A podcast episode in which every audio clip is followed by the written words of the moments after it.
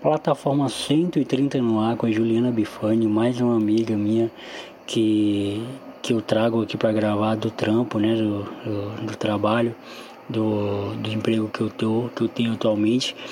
E a Juliana é uma querida, uma pessoa incrível. Eu, eu tive a oportunidade de conhecer pessoalmente no evento da empresa que a gente pôde ir. E, e aí de lá para cá a gente só veio estreitando a, a relação e se fazendo pessoas mais próximas. E foi muito legal trocar essa ideia com ela de quase duas horas aí de conversa e foi muito bom. Ela estava lá em Caxias do Sul, né? Ela tá trabalho lá. Então, ela é, ela é de São Paulo, mas ela estava em Caxias do Sul e foi muito da hora gravar com ela, trocar essa ideia com ela, beleza? Então, agora sem mais delongas, vamos pro episódio que está demais.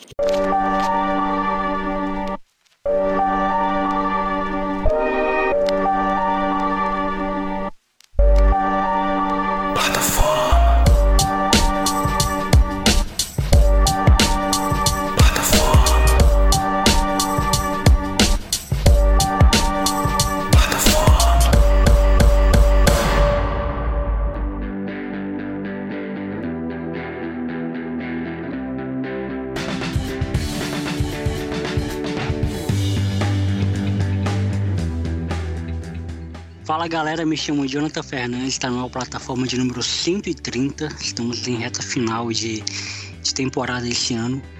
É, e eu estou muito feliz porque a gente está finalizando o ano aí com pessoas incríveis, histórias incríveis.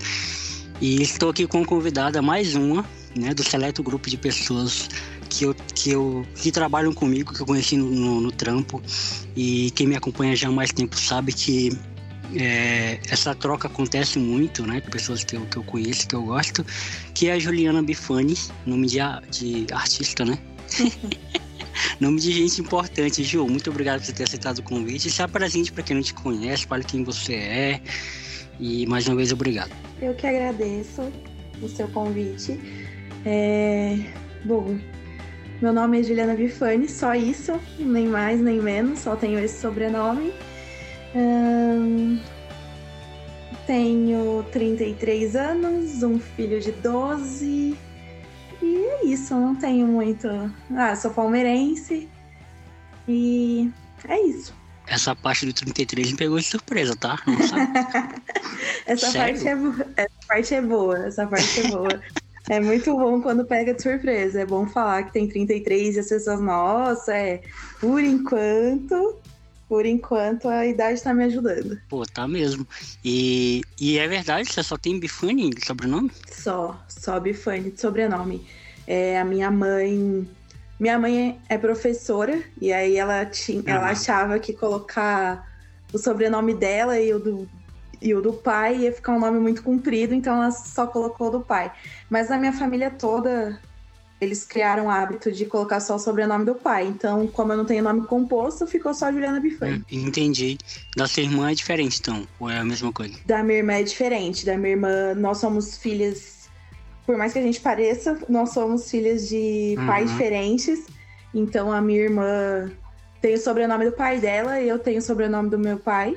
Mas como uhum. ela tem nome composto dela, ficou um pouco mais comprido, né? O do pai dela era ela ficou Ana Luísa Alves Magalhães e aí eu só fiquei Juliana Bifani mesmo. Pode crer.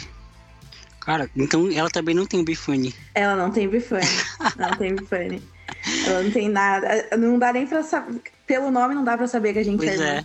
Pelo nome não, não dá, dá. Não dá. A gente não tem a gente não tem o sobrenome da nossa mãe, não só somos irmãs por parte de mãe. Da hora. É, eu tenho um irmão por parte de pai eu também não lembro agora qual é o sobrenome dela, mas assim, eu, eu sou Jonathan Fernandes de Lima. Uhum. não sei se ela tem um Lima, mas, ou se ela tem um Araújo do meu pai, eu não sei. Mas, pô, engraçado. é, eu, eu tenho. Eu não tenho nenhum irmão, tipo, de pai e mãe, né? Ou tenho irmãos pai de mãe e, irmão, e um irmão pai de pai. Uhum. Mas da hora, Ju, é, eu sei que você tava um pouquinho nervosa, né? Quando você aceitou uhum. o convite. Mas é, não, não, tem nada de, de, de, extraordinário aqui, muito pelo contrário. A ideia é ser esse, essa conversa de bar mesmo. E a gente vai começar do começo, né? Como é que a gente se conheceu. Quando eu trago amigos, eu sempre gosto de começar daí, já que o programa não tem roteiro. Então eu gosto de começar daí. A gente começou bem já, com esse papos descontraídos aí sobre, sobre família. E, e, eu queria que você contasse a sua visão, é claro, né? Tipo, de como foi que você, você me conheceu e tal, qual foi a sua primeira impressão, assim, do Jonathan? Eu achei, eu achei que você fosse super quieto, introvertido. é mais ou menos, eu acho que é só aquela, aquele primeiro, aquele primeiro contato. Acho que depois que você sabe, e acho que isso é normal, depois que você sabe com quem você tá lidando, você flui, né? Você começa a mostrar quem você é, conversar mais, brincar mais. Então, o primeiro contato foi aquele. Nossa, ele é muito quieto e eu, de primeira, assim, imaginei que todo, tudo fosse ser diferente para você. É, porque o pessoal já tinha comentado que você já tinha tido um outro trampo, mas era totalmente diferente. Então, e, e eu também tenho um pouco de receio, assim, das pessoas num primeiro. Eu não, eu não sou muito muito sociável, então num primeiro momento assim eu fico um pouco mais na minha também, respeito o espaço das pessoas, até eu entender quem é quem também. Então foi mais essa questão de, ah, eu acho que parecia ser quieto, mas depois eu vi que você é uma pessoa super do bem para agregar e aí a gente vê que que dá para ter uma conversa, que dá para sair ali da questão só de só profissional, né? Dá para você trazer para a vida e ser amigo daquela pessoa. É, eu, uma coisa que, tipo, eu fiquei muito reflexivo, né? Porque quando eu passei a trabalhar com vocês, é, que é a questão do home office, né? A questão de cada um na sua casa, cada um no seu, no seu polo, né? No seu extremo. Sim. E eu sempre fui um cara de relação, né? Eu sou um cara muito tímido no uhum. primeiro contato. Eu sou um cara que eu, eu, eu tenho medo de, de de incomodar as pessoas, eu tenho medo, tipo, de ser aquele cara. E, e, e, também é o tipo de perfil de pessoas que eu não gosto, esse tipo de pessoa dada, uhum. sabe? É, é, esse tipo de pessoa que quer se meter em tudo, que quer entrar em tudo. Então eu, eu, eu sou. Eu sou o contrário disso aí. E, cara, e o que me fez gostar de você, e sim, esse é o termo, gostar de você, uhum. foi essa autenticidade, né? Eu gosto de pessoas autênticas. Não precisa. É um perigo, é um perigo. É, é um perigo. E, e assim, não precisa ser simpática no primeiro momento, não precisa ser uma pessoa, nossa, como ela é dócil, não. Precisa ser verdadeira. E eu senti muito isso de você, uhum. sabe? Tipo, essa verdade. Porque é muito mais fácil te entender, porque você está se mostrando do que aquele tipo de pessoa que ninguém sabe como ela é, porque ela nunca se mostra, né? Ela sempre tá, uhum. Tá de trás de alguma coisa. Tipo, ela, tá, ela tá sempre de trás de uma opinião, sempre de trás de uma de alguma coisa que já contaram. E, uhum. e você não. Eu falei, caramba, a Ju é uma pessoa incrível. E, e eu ouvi muitas, algumas pessoas também falaram a mesma coisa de você. E, e, e eu acho que. E, e, outra coisa que me marcou também foi lá no evento, né, em Atibaia. Que você me chamou pra mesa quando eu tava sozinho lá. Eu achei muito uhum. fofinho. É, eu, não, eu não sei eu tenho muito. Não é a primeira impressão né, que as pessoas têm de mim. Essa questão de, de autenticidade é uma questão que é, eu não fui sempre assim, eu tive que trabalhar isso, me desconstruir muito. Eu sou muito focada em, em, nessa, nessa parte de desconstruir tudo que você aprendeu.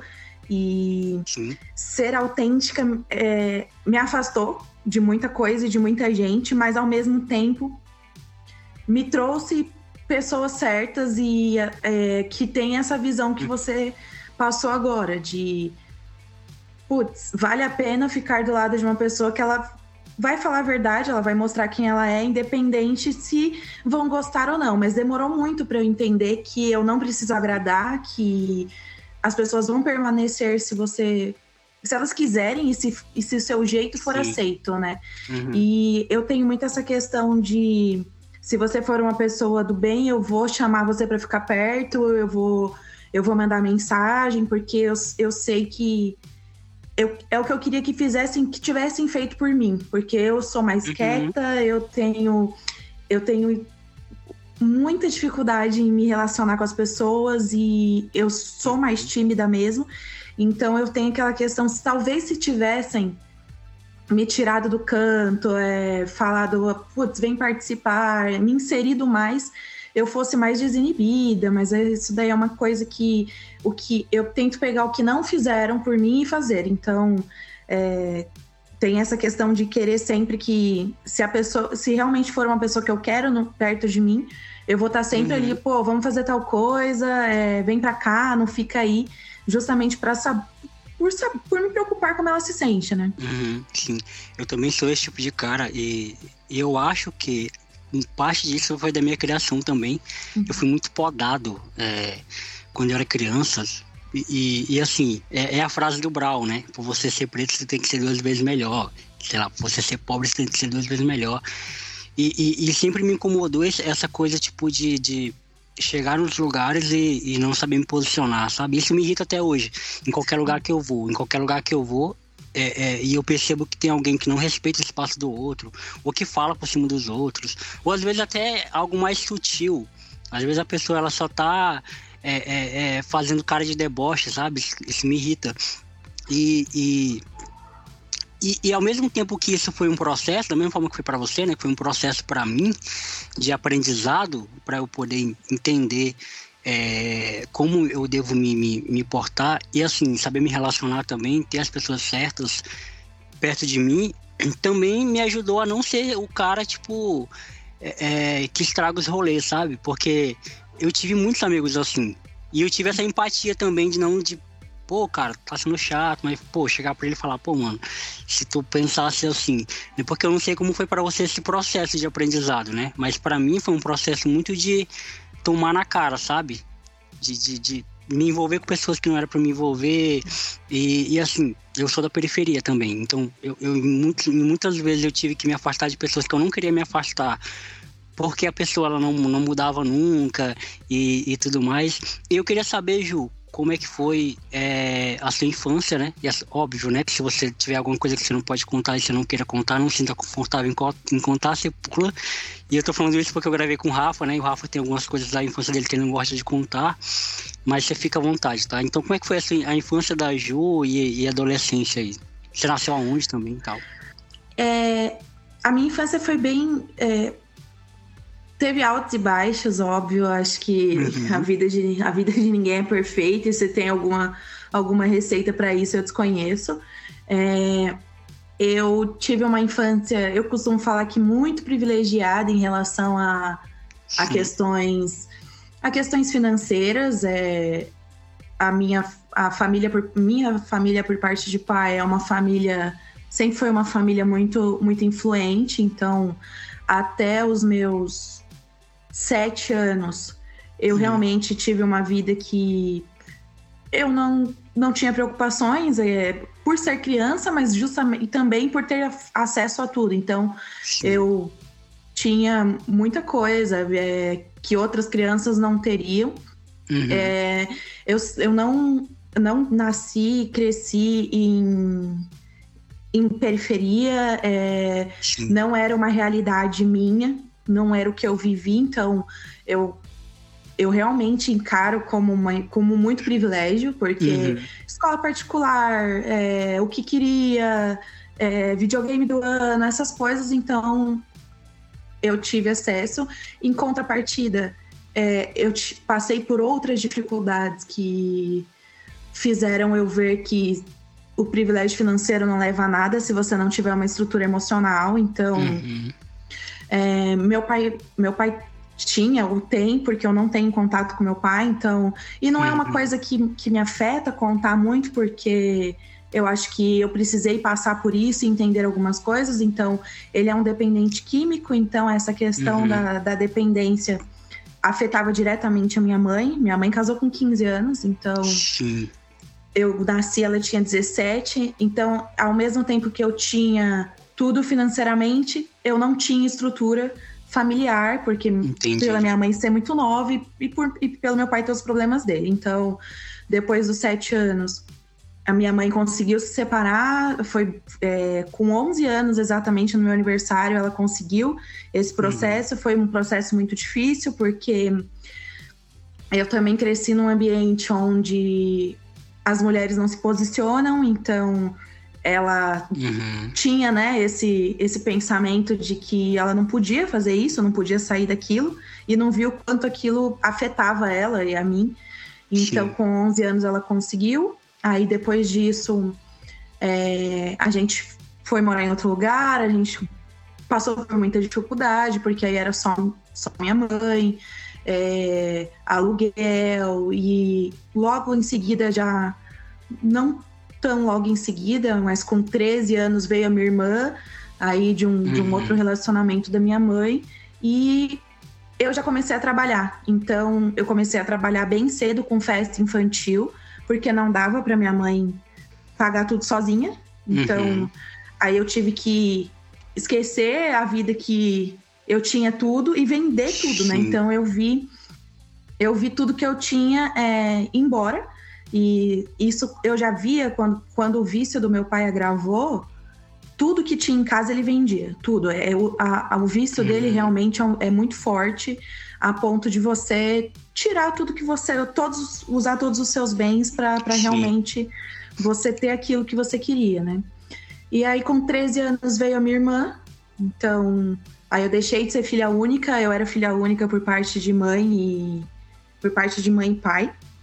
Aí com 13 veio a minha irmã. Eu acho que por parte de, é, por parte de pai eu devo ter uns dois irmãos, mas eu não, não, não tenho contato. Relação. Não ah. tenho relação. É...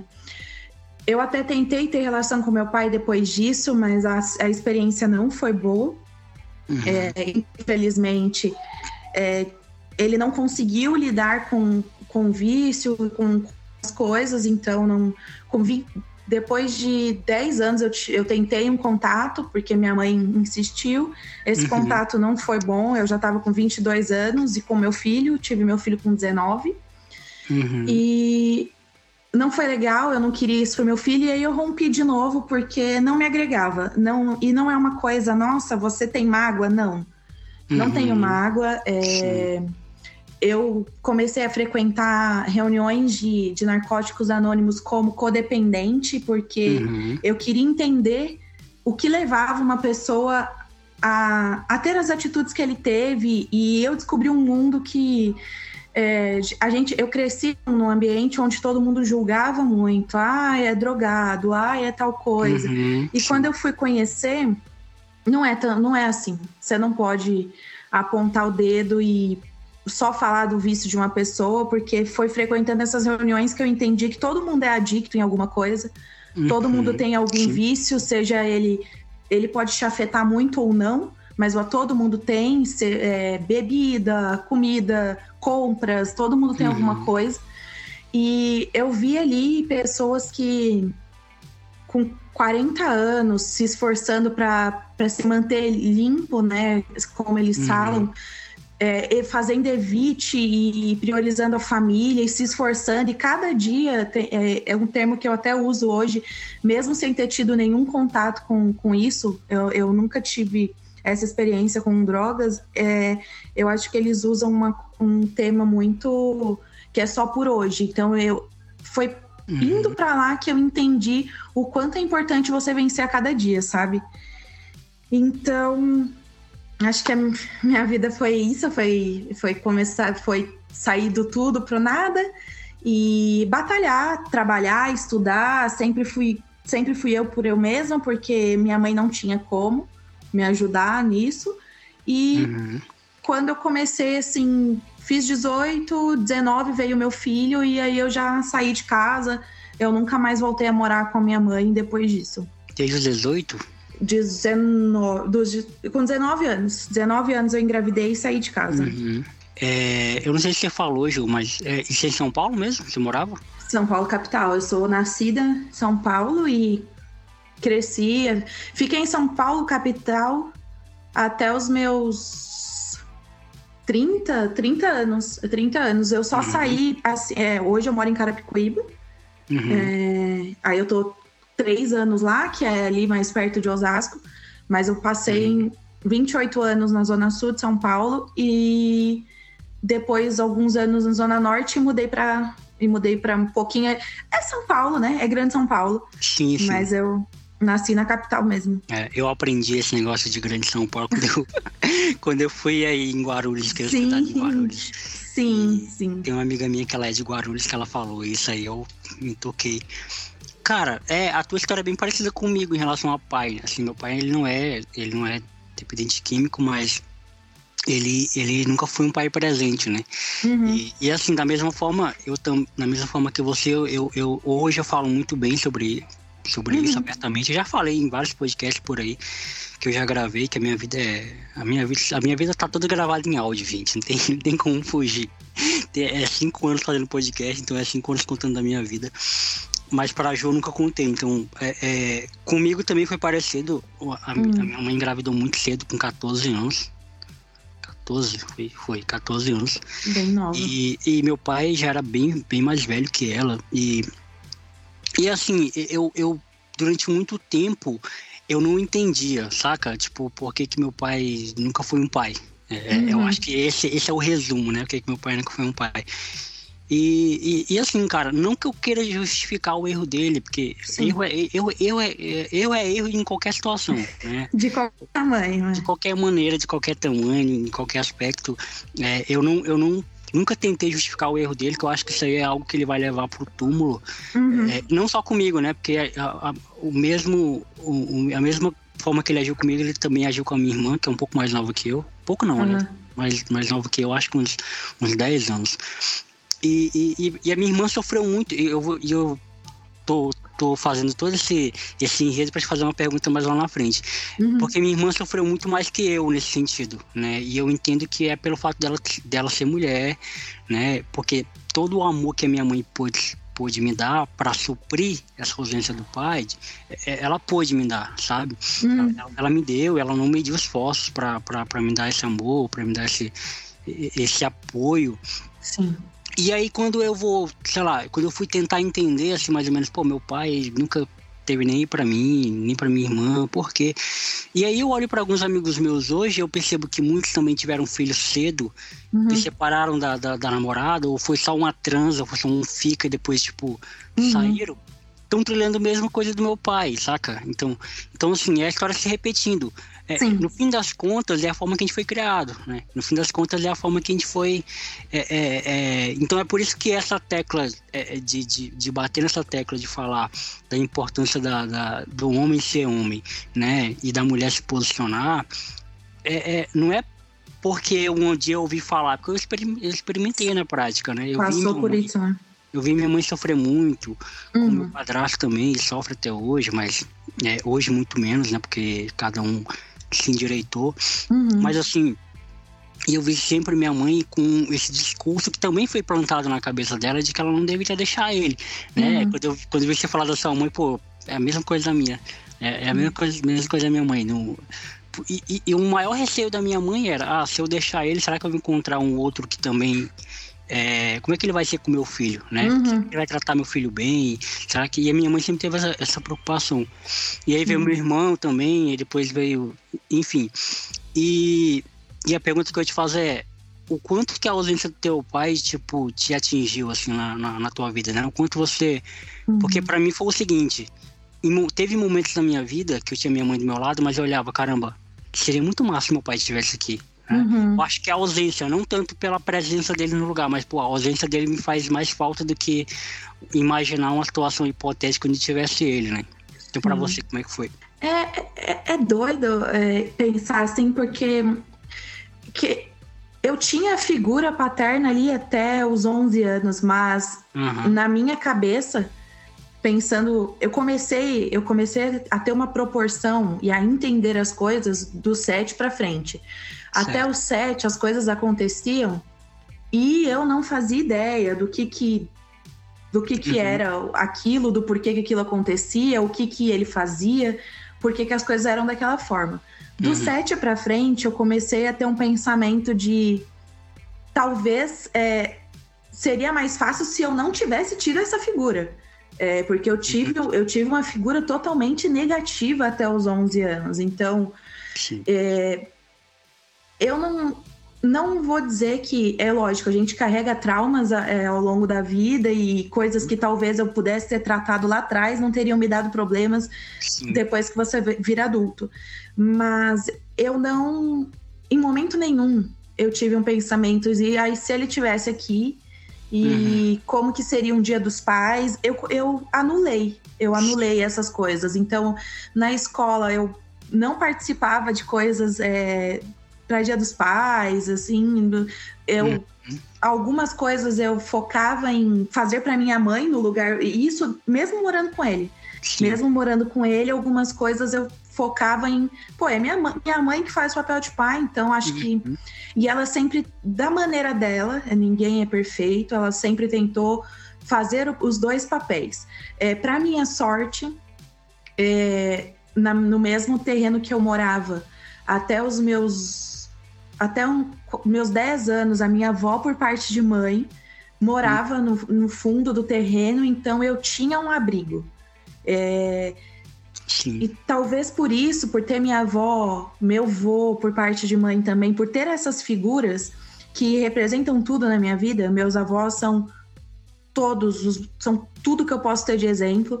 Meu avô não é mais vivo, mas a minha avó, graças a Deus, é.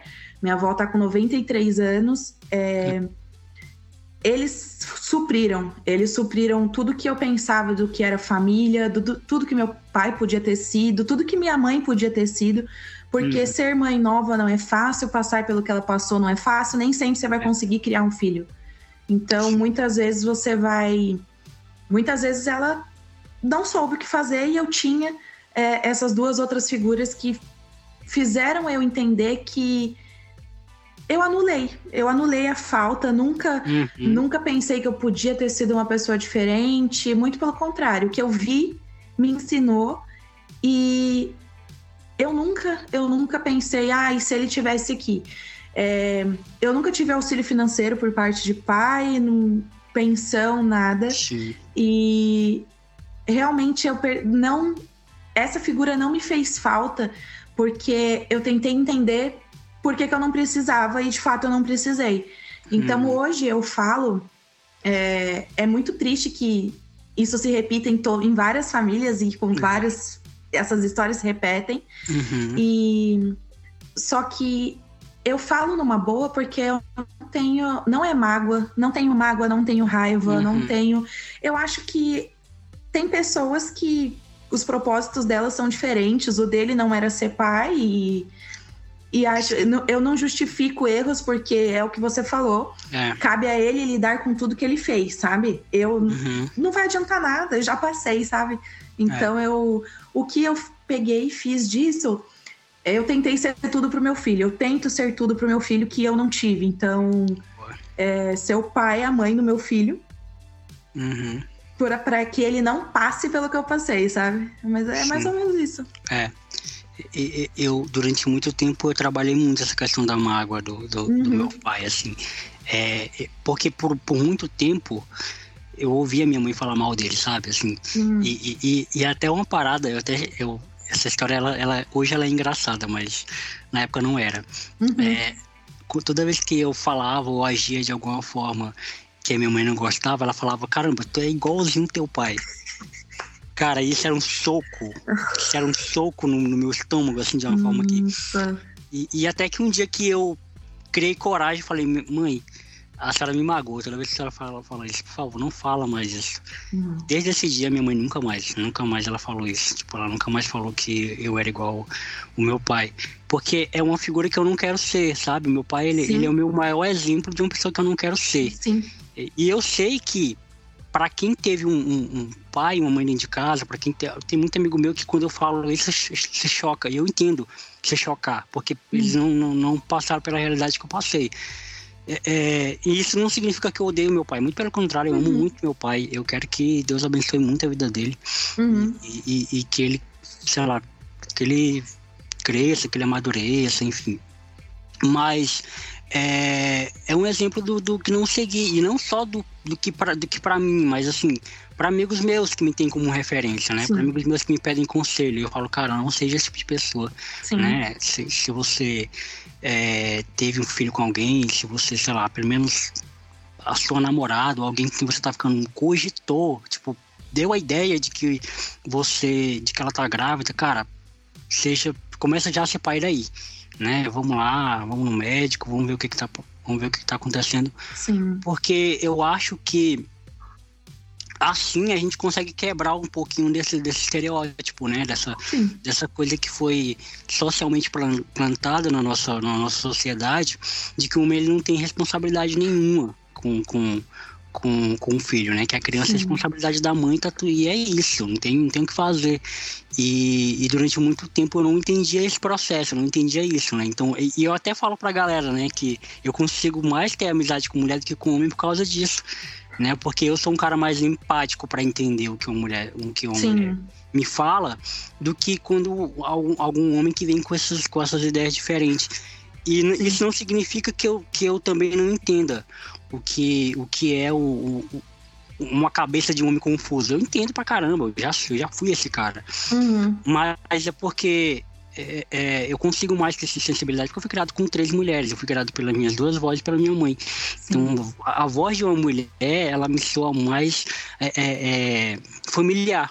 Sim. do que a voz de um homem, sabe? Então, geralmente, para mim, a voz de um homem ou o discurso de um homem é mais agressiva, mesmo eu sendo um. E mesmo eu lutando por, com muitos preconceitos que eu tenho, saca? Uhum. Então, foi, foi, foi mais ou menos isso. E, Ju, e teu filho, como é que foi para você ter, ter um neném e como é que foi esse processo para você se tornar mãe? Ah, é, essa parte foi difícil. É quando a gente acha que que tá tudo perfeito, vem vem a vida e te dá um filho. É óbvio que eu não esperava, eu não Sim. esperava. Foi é, uma da, mais uma daquelas histórias foi foi um acidente, uhum. mas é, foi o meu. Foi a melhor coisa que podia acontecer, porque é, eu, já tinha uma, eu já tinha uma responsabilidade é, nessa questão de ajudar. Te, ajudar, não, né? Teve, teve momentos em que eu tive que manter a casa para minha uhum. mãe, para minha irmã. É, então, a, eu e minha irmã, nós temos 13 anos de diferença. É, é muita diferença. Então, é, uhum. é, eu já tinha experiência dessa responsabilidade. E meu filho veio e, e nesse momento a minha mãe fez escolhas também e uma das e essa escolha dela foi com que eu saísse de casa então uhum. é, acho que ter o filho não foi tão difícil quanto é, ficar sozinha, né? O, o, o, ficar sozinha que foi a parte mais difícil, mas ao mesmo tempo foi a parte que me ensinou mais. É, eu aprendi a não depender de ninguém para nada em relação a ele. Uhum. É, ele, eu, a, a, mulher para a vida dela para ser mãe, isso, isso é fato, Sim. não é segredo para ninguém. Separa muita coisa, separa, você tem que abrir mão de muita coisa. Eu também uhum. tal, eu não vou dizer que eu passei a, entender é, o quanto a gente precisava ser seletivo com as pessoas nesse momento, porque depois disso eu ainda fiz muita besteira. Eu, uhum. ainda, eu ainda dei oportunidades para muita pessoa vazia fazer parte da minha vida, até entender que, putz, você não precisa disso. Então, é, essa parte foi. É, ele já foi. Eu já tive que levar meu filho até entrevista de emprego, porque não tinha. Eu nunca tive com quem deixar. Só Sim. que isso fez com que ele é meu melhor amigo, ele, ele é uma pessoa incrível, ele, uhum. ele, ele sabe o que um ser humano precisa ter para para não machucar ninguém. Então, ele uhum. tem noção do quanto a vida não é fácil para uma mulher, e, e isso é, eu deixo isso claro desde sempre, porque eu não, eu não conseguiria ser mãe de, de uma pessoa que pensasse o oposto e fizesse o oposto do que eu acredito para minha vida. Uhum. Então, é, ele, é, ele é muito incrível mesmo. Eu sei que é, é muito clichê, né? As mães falarem dos filhos, mas não, qualquer pessoa que for conviver com ele, ele é incrível, assim, de, de saber que as coisas são difíceis, mas é, ao mesmo tempo uhum. ele tem uma, uma uma questão de energia positiva que talvez eu não tenha tido. Porque uhum. eu já uhum. fui uma pessoa que reclamava muito, putz, por que isso comigo? Até, entendo, até perceber que, putz, não adianta você reclamar. Você vai Sim. ter que ir lá e mudar o seu caminho e fazer diferente. Então, foi um processo onde eu descobri que a amizade é o relacionamento mais incrível e poderoso que você pode imaginar. É, existem muitas formas, muitas formas de amor e eu acho que a gente procura, às vezes, o amor da. Ah, nossa, o amor da minha vida tem que ser um amor romântico, e não é isso. Não é uhum. é isso. Às vezes você tem o amor da sua vida num filho, numa amizade. E quando eu fui mãe, óbvio que todos os amigos se afastam, né? Você não tem, você não tem amigos, você tá grávida com 19 é. anos. Então você não é mais legal. Não tem mais o que fazer com você. Tipo, a gente não vai sair. E realmente eu parei de sair, foquei trabalho, filho, escola de filho. E a minha vida hoje, hoje eu falo que com o ele vai fazer 13 anos. Uhum. Eu acho que eu comecei a viver de novo, agora com 12, com os 12, 13 anos dele, que ele tá maior, ele já tá independente, ele não quer fazer nada junto comigo, então uhum. eu acabei voltando até a vida da Juliana, não só da Juliana, mãe dele, sabe? Então, Sim. ao mesmo tempo que foi um processo difícil, foi, o. foi um dos processos que fizeram eu ser quem eu sou hoje. Então, é, uhum. é muito difícil não falar dele com independente de como tenha sido tudo muito difícil, é, foi a melhor coisa, assim. Talvez eu, eu acho que eu seria uma idiota, talvez, sabe? Eu seria só mais uma uhum. idiota, sem posicionamento, sem, sem entender muita coisa, indo pela cabeça dos outros e não agindo da maneira correta, sabe? É, o, o Derek falou algo parecido também quando ele passou por aqui, né? Quando ele quebrou o ah, o, joelho, é o joelho. É, ele, ele e, e, eu acho que todo mundo tem esse momento, cara. Assim, tem pessoas que não se atentam, né? Tem pessoas Sim. que não percebem que continuam seguindo a vida, né? Eu, eu, eu, não acredito muito naquela ideia de, ah, quando for acontecer isso com fulano, ele vai mudar. Uhum. Quando acontecer isso com ciclano, eu, eu, eu, não acredito muito nessa ideia, né? Tem até um discursozinho meio dentro da, da, da, do meio evangélico, né? Que fala, ah, o cara é ateu até chegar no leito de morte. Eu não acho que não, cara. O cara é, vai ser ateu pra sempre, pô. É. E esse negócio, tipo, tá no leito de morte, ele já era ateu quando tava tudo bem. Enfim, é a mesma coisa a mudança. Eu acho que a, a a vida tá aí, né? Te dando oportunidades para você mudar, observar uhum. as coisas, pensar de uma maneira diferente. Eu também acho que se a minha vida tivesse sido diferente, tivesse sido mais fácil, eu acho que eu também seria um muito babaca, muito idiota. né? Porque muitos amigos meus são até hoje, né? É difícil. Pessoas que, que conviveram comigo, que andavam comigo. E, e assim, eu amo eles pra caramba. As minhas amizades de, de, de quando eu era criança são pessoas que eu considero pra caramba hoje. Sim. Mas assim, me admira muito, cara, olhar para eles e ver que eles são as mesmas crianças de 10 anos que, que Não aprenderam, né? É, assim, é triste e ao mesmo tempo, cara, pô, o cara não saiu do lugar. Não é que ele não saiu do lugar, tipo, não é que ele não comprou um carro, não comprou uma moto. Não, ele não saiu do lugar mesmo. Ele continua uhum. pensando da mesma forma, agindo da mesma forma, não construiu nada. Uhum. Você vai conversar com o cara, ele não tem nada para conversar. Você vai conversar com a mina, tipo, ela não tem nada para conversar. Ah. E, e, e, é a vida medíocre de sempre. E assim, pô, eu não vou, eu vou duvidar que, essa, que a vida não deu uma oportunidade para essa pessoa aprender a amadurecer? Pô, claro que não, óbvio que deu. Não é possível que ela não tenha passado por alguma coisa que tenha dado para ela uma, uma diretriz diferente ou algo diferente. E, e, e, eu tive também esse momento com minha mãe, assim, esse momento de ruptura, né? Porque isso uhum. que você tá escrevendo com seu filho é eu com minha mãe, pô melhores amigos para sempre, de contar tudo, de saber tudo. É por isso que eu falo que eu tenho mais facilidade de, de conversar com mulher por causa com disso. mulher, é. Eu, minha mãe sempre foi assim, carne unha e tal, de trocar muita ideia com ela, de, de, de, saber do, do, do, que se passava, de, de entender ela pelo olhar. Eu minha mãe sempre foi assim, até que chegou um momento onde eu percebi que a, a nossa relação, ela, ela, sei lá, ficou afetada, sabe? Uhum a minha relação da eu e minha mãe virou tipo uma relação de necessidade. Tipo, a gente vai trocar ideia quando o gás acabar. A gente vai trocar ideia quando, sei lá. Sim. E assim, é, é, é, e eu entendo que ela tem outras pessoas que ela precisa dar mais atenção. Tem uma irmãzinha de três anos, né? Eu acho que eu te falei, né? Uhum. Tem uma irmãzinha de três anos. É, que, que ela significa, tipo, tudo pra gente, né? Porque minha mãe, ela passou por um, por uma situação gravíssima, tipo de. Eu não vou saber descrever o termo médico da parada. Uhum. Uma coisa no útero. Eu acho que isso é minha. Tá. Mas alguma infecção no útero e. E ela ficou muito triste, ela chorava e tal, porque poderia virar câncer, né? Sim. Então ficou muito triste e tal. E aí veio a Júlia, né? que ela simboliza meio que a cura da minha mãe, né? Assim, Sim. Então, a, e a minha mãe já tinha perdido dois bebês antes, né, da Júlia.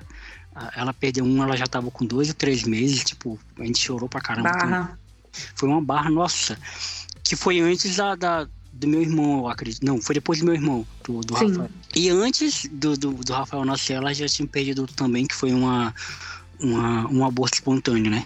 Que ela teve. Então, ela já de, desde nova ela já tinha esse problema já de, de útero. E a, e a Júlia, ela simbolizou a cura da minha mãe, assim. Então, e, e, eu entendi que, tipo, tem meu padrasto, que, ela, que ele é um cara muito difícil de lidar, então ele exige toda a atenção de, dela. Sim. Pra ele, tem o meu irmão, que, que já é um adolescente quase homem, cara. Tem 13 anos, não, tem 15 anos. Uhum tem a minha irmãzinha de 13 anos, que, tipo, a ela que precisa mesmo. Demanda muito, né? É, demanda muito. E eu entendi esse processo, tá ligado? Tipo, eu entendi. A minha avó que cobra muito, né? Eu moro com minha uhum. avó, que é, minha, é a mãe dela. E ela, pô, tu não fala com a tua mãe. Pô, não é que eu não falo com a minha mãe no sentido de que a gente odeia. Não, é porque a gente tá vivendo coisas diferentes, Sim. sabe? E, e às Momentos. vezes é, tem, tem gente que não entende isso, né? Tem gente que acha que pelo fato de ser pai e mãe, você tem que estar tá toda hora falando, você tem que estar tá toda hora trocando. E, e, eu entendo muito esse lado dela, mas, cara, muito legal saber que, tipo, você tá passando pro seu filho algo que, que você não pode ter, né? Sim. É, é aquela. Esse negócio, esse lance de aprendizado é uma coisa muito. Você tem dois caminhos. Ou você aprende na dor ou no amor, é, é sempre dessa forma. Sim. E você tem dois caminhos. Eu acho que você pode pegar o que você passou e usar isso como espelho, ou você pode pegar o que você passou e fazer o oposto. É, eu vejo a maioria das pessoas hoje fazendo exatamente a mesma coisa que elas passaram. Elas pegam aquilo de exemplo, de você é meu pai, você é minha mãe, então eu vi isso, vou fazer que tá certo. E poucas pessoas pegam o que elas passaram como um ensinamento e, pô, vou fazer diferente, é, não vou vou pegar isso e transformar minha vida. Eu, desde pequena, eu penso, eu não posso ser meu pai e minha mãe, de jeito nenhum. Eu não posso ser igual a nenhum dos dois. E foi engraçado que você comentou que a, da sua mãe falando, né, que você é, putz, você é seu pai. É, eu cresci ouvindo da, fam da família da minha mãe que, e da minha mãe que eu era, que eu seria igual e que eu era explosiva e que eu teria os mesmos problemas e que eu teria os mesmos vícios. E as pessoas falam coisas pra gente que elas não têm noção do peso do que elas estão falando, uhum. do que aquilo vai fazer na sua vida. Então, é, eu também cresci nesse ambiente e também acho que foi o que me ajudou a. Cara, eu não sou o que vocês estão falando, e vou fazer o oposto uhum. do que vocês estão falando, mas não para surpreender vocês, para me superar. É, a minha briga é comigo mesma. Eu não, eu não ligo, eu não ligo real hoje. Hoje eu consigo falar que eu não ligo pro que falam, pensam ou desenham da Juliana. Então é, é a briga é, é, entre eu e eu mesmo que, cara, é, você não pode ser assim, então você precisa mudar. E com ele é a mesma coisa. Eu acho que eu sempre falei, o que eu falo para ele é não seja um não seja, acho que desde quando ele começou a entender as coisas eu falo assim, só não seja um otário. Só não seja um, um idiota porque eu não conseguiria lidar com isso. Você precisa ser uma pessoa do bem. Você precisa é, mostrar que tudo que eu passei você entendeu. Que você não vai precisar passar. Você não precisa passar pelo que eu passei para você ser bom. Então eu, eu brinco muito com ele, às vezes a gente vê alguma coisa e fala assim, não seja assim. Só não seja desse jeito. E, e eu, eu, hoje, é lógico, eu tenho muito medo do, do, de como as coisas podem ser. Ele ainda é muito novo, mas uhum. acredito que caráter a gente já mostra alguns traços desde sempre e Sim não acho que eu vá me surpreender muito, mas eu não, a gente não pode falar, a gente não pode afirmar nada, porque ele pode escolher um caminho totalmente diferente. Só que a minha parte eu fiz, que foi mostrar para ele que tem espaço para você não ser um idiota, sabe? Sim. Eu, eu ouvi um, recentemente no. Um, um dos meus grandes ídolos, né? Uma das minhas grandes ídolos na comunicação é a Marília Gabriela. Eu cresci uhum. ouvindo ela e eu fiquei muito feliz quando eu vi que ela voltou, ela voltou uhum. agora ela entrevistou a Boca Rosa. É, e eu, no papo delas, né, elas uhum. falaram que quando nasce uma mãe, nasce uma culpa, né? Então, eu, e, e eu ouvindo você falar agora, eu tô percebendo que muito dessa culpa que uma mãe carrega, você tá exterminando, né? Você tá sim. jogando fora porque você tá fazendo seu papel.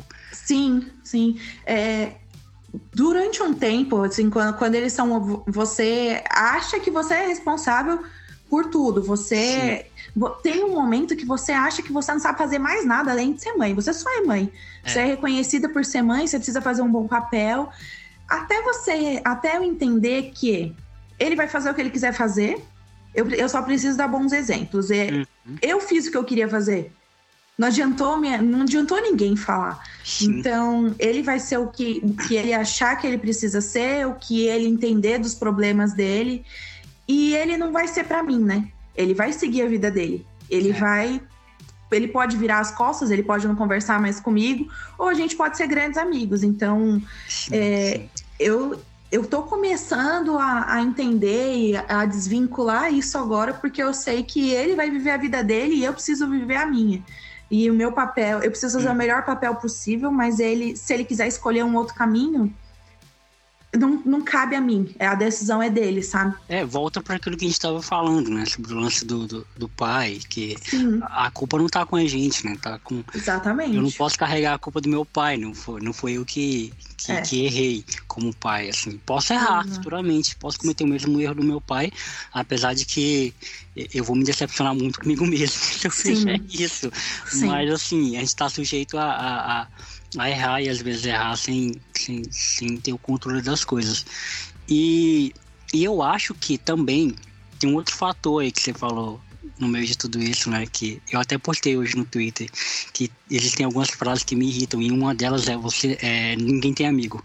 Essa frase me irrita muito porque dá a impressão de que é, todas as pessoas que te fuderam, né? Que se passaram pela tua vida que não foram legal, elas tem um domínio sobre você. Ou seja, ela em algum momento se apresentou como seu amigo, então você nunca mais vai ter amigo, porque aquela pessoa representa o que é ser amigo. E não é por aí, né? E não, é não é por aí. E, e, e assim, e eu entendo que faz parte também do nosso aprendizado como pessoa, e foi até uma parada que eu fiz agora recentemente. É, eu vou contar essa história porque é engraçada. Que a gente tava no bar, né? A gente tava normal, né? Eu ir pro bar, né, Gil? Todo dia? Foi ontem? A gente tava no bar esse final de semana e aí, tipo, já tava no finalzinho já do. Era meia-noite pra uma hora já, o bar fechou hum. uma hora. Cara, e eu tava já com sono, porque eu sou velho, né? Tipo, chega uma hora que eu bebo, bebo, bebo, fico com sono. Eu sou o tipo de bebo que dorme. Que dorme. É. E aí o pessoal tava conversando ali um pouco porque eu não tava mais, mais ligado. Aí eu peguei, tipo, levantei. Uhum. Simplesmente levantei da mesa, Procurei um mototáxi, peguei o um mototáxi, subi e deixei até o capacete lá. Vou embora. Deixei Deixa até o capacete lá, que eu, eu fui de, de carona, né? Uhum. Fui embora, pô. Aí cheguei em casa, dormi, só vinha ver as mensagens no outro dia, todo mundo, pô, você saiu, você deixou a gente lá e tal. O que, que aconteceu? Você tá bem? E aí, pô, o que que, o que que eu quero dizer com isso, né? Que, tipo, às vezes você só tem que se levantar e ir embora, pô. Entende? às vezes você não precisa ficar, ô, oh, gente, desculpa aí, mas eu, eu tô me retirando, tá? Pô, não precisa dessa né? cerimônia. É, não precisa dessa cerimônia de dizer, opa, tô indo embora. Porque, tipo, no fim das contas, ninguém feriu, não machuquei ninguém. Todo mundo Sim. pagou a sua conta e foi embora também. A vida Sim. seguiu, sabe? A, a não é sua responsabilidade. Exato, e eu percebo que muitas vezes a gente tem medo de machucar, tem medo de ferir, tem ah, o que vão pensar de mim se eu fizer tal coisa, ah, o que vão dizer de mim. E eu acho muito, e é por isso que eu falo que eu gosto de pessoas autênticas por causa disso. Eu prefiro muito mais que você chegue na minha cara e fale, Jonathan, não vai dar, do que você dizer, Jonathan, beleza, e chegar na hora você não tá lá. Sim. Sabe? Não é poder muito melhor... contar com a pessoa. Exato. É muito melhor saber que você não está interessado na parte. Jonathan, não gostei dessa ideia, não vou. Né? Porque uhum. vários, várias pessoas que eu convidei também pro, pro, pro, podcast falaram que não. Algumas até entendi porque era questão contratual, por exemplo, jornalista da Globo. Não, eu chamei para participar, pá e tal. É, e eu até entendi, pô, o cara falar, do que aquele cara que fala, pô, vamos, quando? E aí uhum. o cara nunca tem um dia livre pra gente. Pra, pra sabe? E aí tem que ficar no pé do cara, que é algo que eu odeio, velho. Tipo, incomodar as pessoas. Eu tenho que ficar lá. E aí, vamos, vamos marcar pra tal dia, pra tal. Então, é outra coisa que eu aprendi também na minha vida e tô aprendendo aos poucos também. Pô, não tá gostando? Vai embora, pô. É. Né?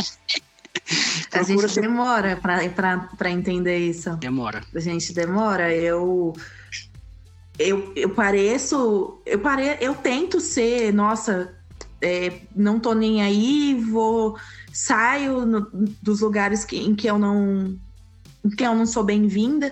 Só que eu já fui a Juliana que insisti em lugares que eu não cabia.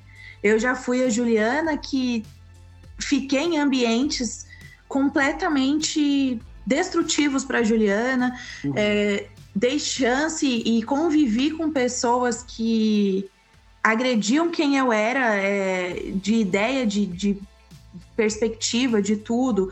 É aquela velha história. É, não fala que você não vai passar. Não fala que você não vai aceitar, porque você passa. Uhum. Você passa, você, você aprende muita coisa, mas você ainda comete erros, que foi até o que eu falei. É, eu, eu achei que eu tivesse aprendido tudo. Eu achei que eu já que na ah, nossa, olha a infância que eu tive, não vou passar por isso de novo. Você passa. passa. Você passa, você se vê em situações que você não sabe sair. É, hoje, hoje, hoje, hoje eu sei sair. Eu consegui sair. Eu consegui sair de situações em que eu via minha mãe. Eu falei, pera, eu tô passando, eu tô passando por coisas que eu prometi para mim que eu não ia passar, mas você passa. Você insiste em pessoas, você conhece pessoas que é o que você falou, no primeiro momento são de um jeito, no segundo momento são outro. É, o, ser, o ser humano, ele é indecifrável. Você acha que você conhece e ele pode uhum. virar de um jeito que não era o que você pensava. Então, hoje eu tomo é, essa questão até de de ser autêntica, é, quando eu falo que afastou as pessoas, realmente afastou. Eu, eu não, eu não uhum. tenho, eu não, assim, um vínculo forte hoje. Eu tenho um e, assim, de cara, todo dia esse, é, eu tenho um vínculo e tenho algumas pessoas do bem ali comigo, é, mas são pouquíssimas pessoas.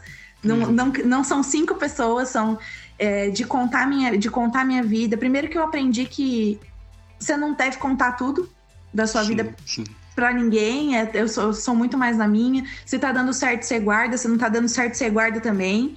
Uhum. E eu, eu não sou, eu não gosto muito de espectadores. Eu não acho que as pessoas olhando para aquilo que você vai fazer dá certo, sabe? Sim. E a questão de eu me tornei muito. Eu, eu me tornei muito seletiva a ponto de. Eu até escuto sempre, cara, você é 880. Ou você uhum. era muito trouxa e todo mundo te ferrava, ou você não quer contato com ninguém porque você desistiu. E, e eu, não é que eu desisti, mas eu penso mil vezes hoje antes de colocar uma pessoa no meu ambiente, Sim. na minha vida, na vida do meu filho. É, eu acho que você tem que. Você vai você tem que ser muito foda, a sua conversa não pode, a sua conversa não pode ser uma conversa vazia. Você não pode ter ideais diferentes do meu. É, uhum. Se você tem, se você é uma pessoa que não pensa no bem do outro, não tem espaço. Não dá, não dá pra gente conviver. Então uhum. é essa questão da, das pessoas e da autenticidade me trouxe. Às vezes eu, eu não é bem é, às vezes é bom você ficar sozinha nesse sentido, porque você dá menos chance para as coisas ruins acontecerem. Sim. Mas eu também entendo que talvez eu possa estar per perdendo coisas boas. Mas eu prefiro uhum. perder as coisas boas do que passar pelas ruins. Então foi. Mas é o risco, né? Você corre. É um risco. Você corre riscos e, e eu acho que é, das últimas experiências que eu tive, realmente foram experiências em. Eu, eu me dou muito. É, o que você. Eu também. Que você precisar, cara, na hora que você precisar, eu vou estar tá ali e eu vou querer. Não, vamos fazer isso, vamos atrás. Só que uhum. vai chegar um momento que não é que eu espero, a gente não espera em troca. A gente não quer que façam isso pela gente, mas não vão Sim. fazer. Não vão fazer. É. E você fala, você acha que você pode contar com aquela pessoa e não, não pode. E aí foi quando eu comecei a ficar essa uma coisa mais restrita, se você gosta, gosta. É, eu tento não me doar 100% hoje, porque a queda é grande. É. A queda é muito grande e nem sempre você tá apostando em alguém que vai te amparar na queda, você vai ter que curar o machucado ali sozinha. Então é, é mais por isso que eu dei uma. Que a gente vai aprendendo, né? A gente vai Sim. aprendendo e a gente pega desse aprendizado e é, faz o melhor possível. Eu não vou falar que hoje, se alguém que, que eu passei por alguma coisa negativa me procura e pede ajuda, eu provavelmente vou ajudar, porque é meu, é da. Uhum. É, faz parte de quem você é, né? Faz parte de quem eu sou. É. Eu entendi isso. Eu entendi que isso não é ser besta, não é ser trouxa. Eu entendi que eu vou continuar sendo a Juliana independente do que você me fez. Eu só não vou te colocar na minha vida. Cara, eu, eu entendo muito bem o que, que é isso. Na medida que você tava falando, tava passando o um filme na minha cabeça. Porque eu tive relações. E, cara, e não faz muito tempo, né? Uhum. Tô morando com minha avó faz pouco tempo. Na verdade, o tempo que eu tô na empresa é o tempo que eu tô morando aqui com a avó. Uhum. Que ela me me, me deu me sugeriu essa oferta no meu filho, por que você não ia morar aqui? Eu pagava aluguel, no meu antigo, no meu antigo trampo tava, tava foda. Eu, uhum. acho que eu uhum. nunca te contei isso, mas depois eu te conto em off o que, que aconteceu lá. Também tá. não é segredo, mas se eu contar, a história vai longa. Não, beleza. E, e, e, assim, e aí eu, cara, eu ficava relutando, né? Caramba, eu, eu já sou independente, entre aspas, já pago minhas contas, vou voltar pra casa da minha avó e tal. Uhum. E, e, mas aí depois eu percebi, cara, é, tô me sentindo muito só aqui. E eu passei por um período muito fora da minha vida, né? Em 2020. Eu perdi meu melhor amigo uhum. um acidente de moto. Foi, foi foda. Tipo assim, eu Sim. entrei quase entre depressão. Entrei porque minha mãe e meu, e, e meu vizinho, né? Que também hoje é meu melhor amigo, né? O Giovanni. Ele é um parceiraço, parceiraço, parceiraço. Ele é um tipo de cara que ele ele fala pouco, ele não sabe falar, é, assim, ele, ele só estudou até a oitava série, então, tipo, ele não, ele não, ele não tem o ensino médio e tal. Uhum. Mas, cara, pensa num ouvinte, sabe? Pensa é, num cara que. Tipo, melhor qualidade possível. Exato. Ele vai sentar com você, ele vai te ouvir e ele vai estar tá ali. Não, você não precisa falar nada, né? Ele vai estar tá ali sem julgamento nenhum e ele, ele sempre foi esse cara. Sempre uhum. foi esse cara. Ele me ajudou muito também nesse período. E aí eu fui morar sozinho, né? Eu vou, eu vou tentar resumir a história. Eu fui morar sozinho porque eu não aguentava mais ficar naquela casa, que tudo lembrava ele, tudo, tudo, tudo. Ele morava, Sim. ele trabalhava próximo da minha casa. Então, quando ele, ele, ele, sempre quando ele ia trabalhar, ou, ou eu estava no intervalo do trabalho, eu ia bater, uhum. ele passava lá e deitava lá na, no chão para descansar, na sala de casa. Então, tipo, Caramba. toda a minha casa lembrava ele, toda a minha casa lembrava ele, a Sim. rua da minha casa lembrava ele. E eu precisei sair e fiquei só, tipo, de 2020 até 2000, início de 2022, eu uhum. morei sozinho. E durante esse período eu soube o que, que era ficar só, assim. Não só uhum. no sentido de não ter amigos, mas só no sentido, tipo, de estar só à noite, olhar pro teto e não ter ninguém, e, e levantar para ir no banheiro e só tá você. E, e, e, é o lance de. Eu não gosto desse termo, eu acho esse termo piegas, chulo e, e ruim, mas eu vou usar. Mas, tipo, é ter a própria companhia. É, enfim, é, é de, de, de, pô, faltou o gás e, pô, pegar minha economia e pagar. Eu precisei ter esse período, saca? Uhum. Mais que uhum. veio de uma experiência péssima e que eu não desejo para ninguém. Sim. Perder o melhor amigo é uma coisa terrível. Porque, primeiramente, você nunca imagina que essa pessoa vai morrer, porque é o cara que tem a sua idade e é o cara que tá no auge da vida. Né? Ele tinha uma filhinha também, que é pior ainda. É. E, e, e, e, pô, e segundo, não é natural. Né? O mais natural é que pessoas mais velhas morram do que pessoas que têm a sua idade. Então, tipo, é, é muito foda. É por isso que eu falo que é difícil assemelhar, sabe? É difícil é, é uma coisa terrível. E aí, cara, eu tenho uma amiga, né? Que a gente é amigo de, no mesmo período de tempo que eu sou amigo do Giovanni, né? A gente uhum. tem 10 anos de amizade, desde 2012. E essa minha amiga, eu já dei muita chance para ela, cara. Muitas, muitas e muitas chances para ela. Tipo, e ela cometendo os mesmos erros, né? Qual é o erro dela? Ela começa a namorar, ela se afasta de mim. Ah. Quer dizer, Esse é o erro dela. Cara, isso é o que é mais me irrita, é você mudar quem você é. Mano, é, isso, isso não dá. E, cara, e assim, eu perdoei ela muitas vezes, né? E até que chegou a, a última vez que a gente voltou a se falar. E, e ela pegou e falou que me amava, e eu falava, e eu falei para ela que amava ela também. E aí ela pegou e falou assim: pô, sabia que você não tinha deixado de me amar. Eu falei, cara, pior que não. O amor ele continua intacto. O que mudou foi a hum. relação. Sim. Então, assim, no fim das contas, beleza, cara, se eu te ajudar. Beleza se eu falar que te amo.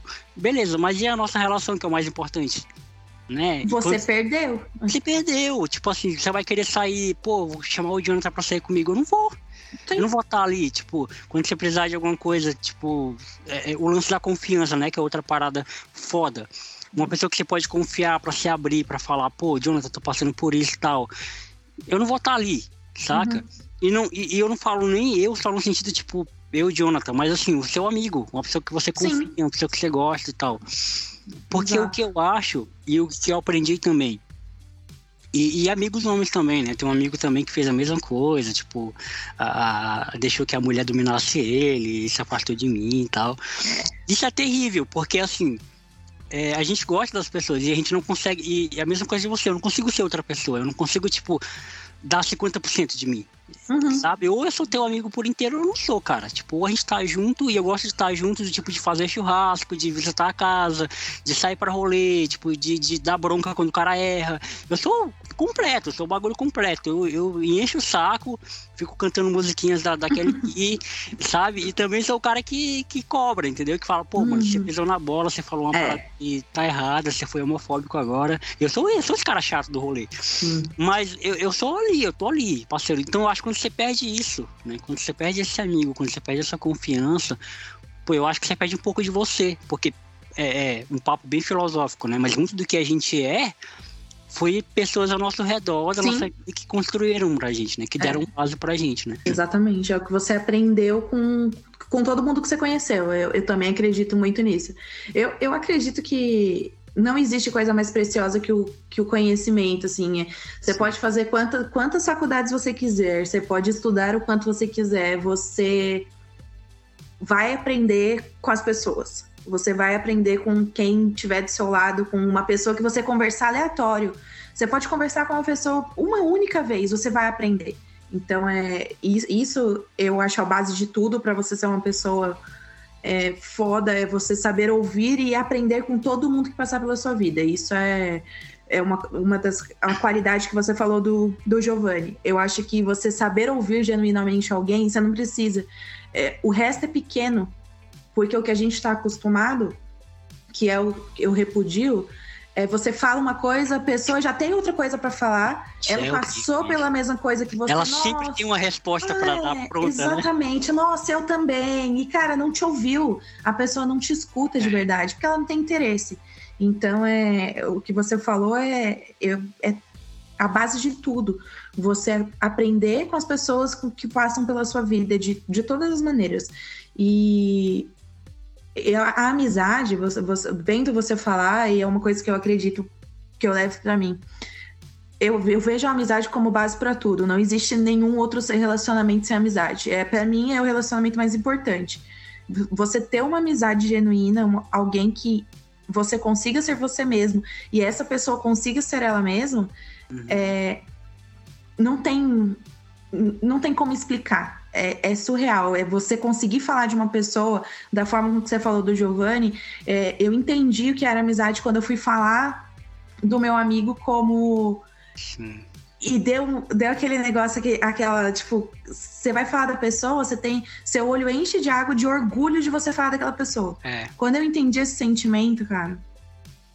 E o que você falou agora, é, essa, essa dor de, de perder um amigo, eu passei por isso, eu passei por, por uma situação muito similar muito cedo.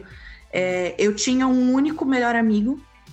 É, eu sempre fui muito excluída e, e, ele também passava por situações extremamente desagradáveis com as outras crianças. A gente tinha sete anos uhum. é, quando, quando isso aconteceu. Ele, ele, teve, ele também passou por um acidente dentro de casa e uhum.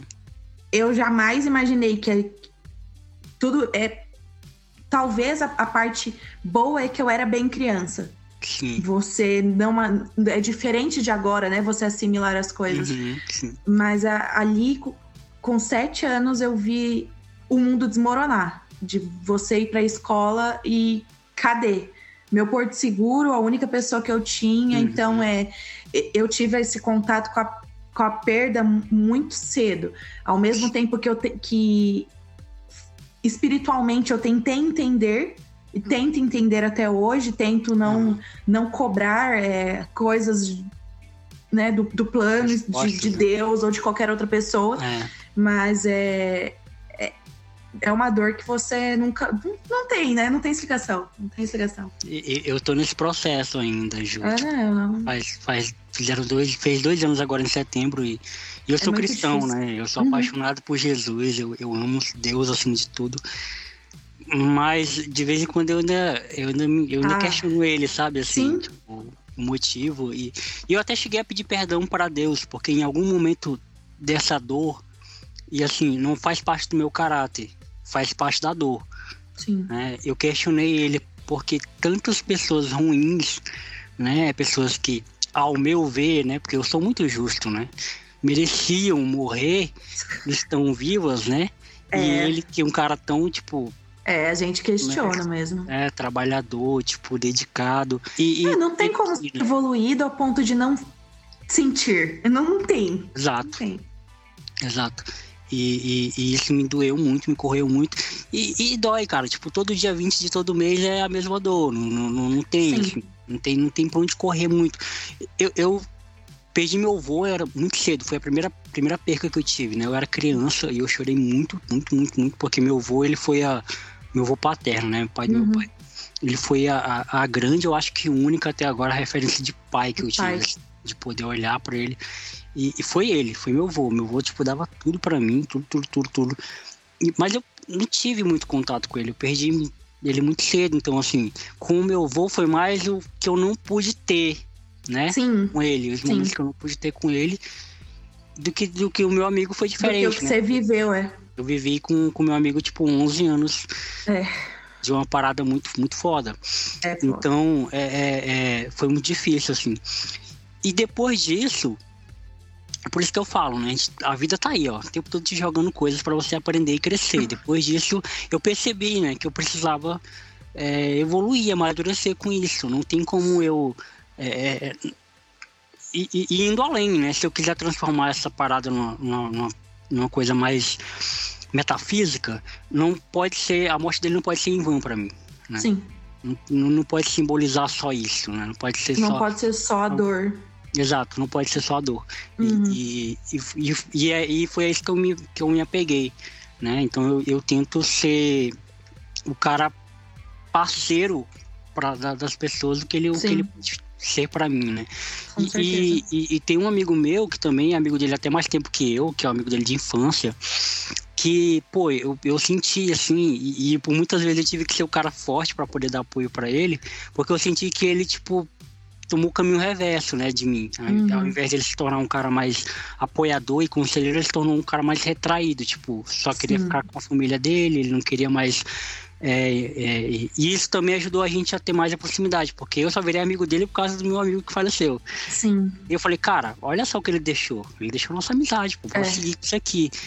E é o que e é o que a gente tem se apegado, né? É o que a gente se apega e, e é. tudo mais. E, e Ju, mudando um pouquinho, na verdade mudando radicalmente de assunto. Uhum. E o Palmeiras? Cara, é. Porque Bom, assim. Não, não tem o que falar, né? eu vou perguntar? Porque você. Eu, o que eu pude perceber, e você me corrija se eu estiver errado. Você não é, ah, eu torço pro Palmeiras. Não, você é uma torcedora. Torcedora. Ah, cara, eu né? sou. Eu, hoje, eu já fui mais. Eu já ah. fui mais, tipo.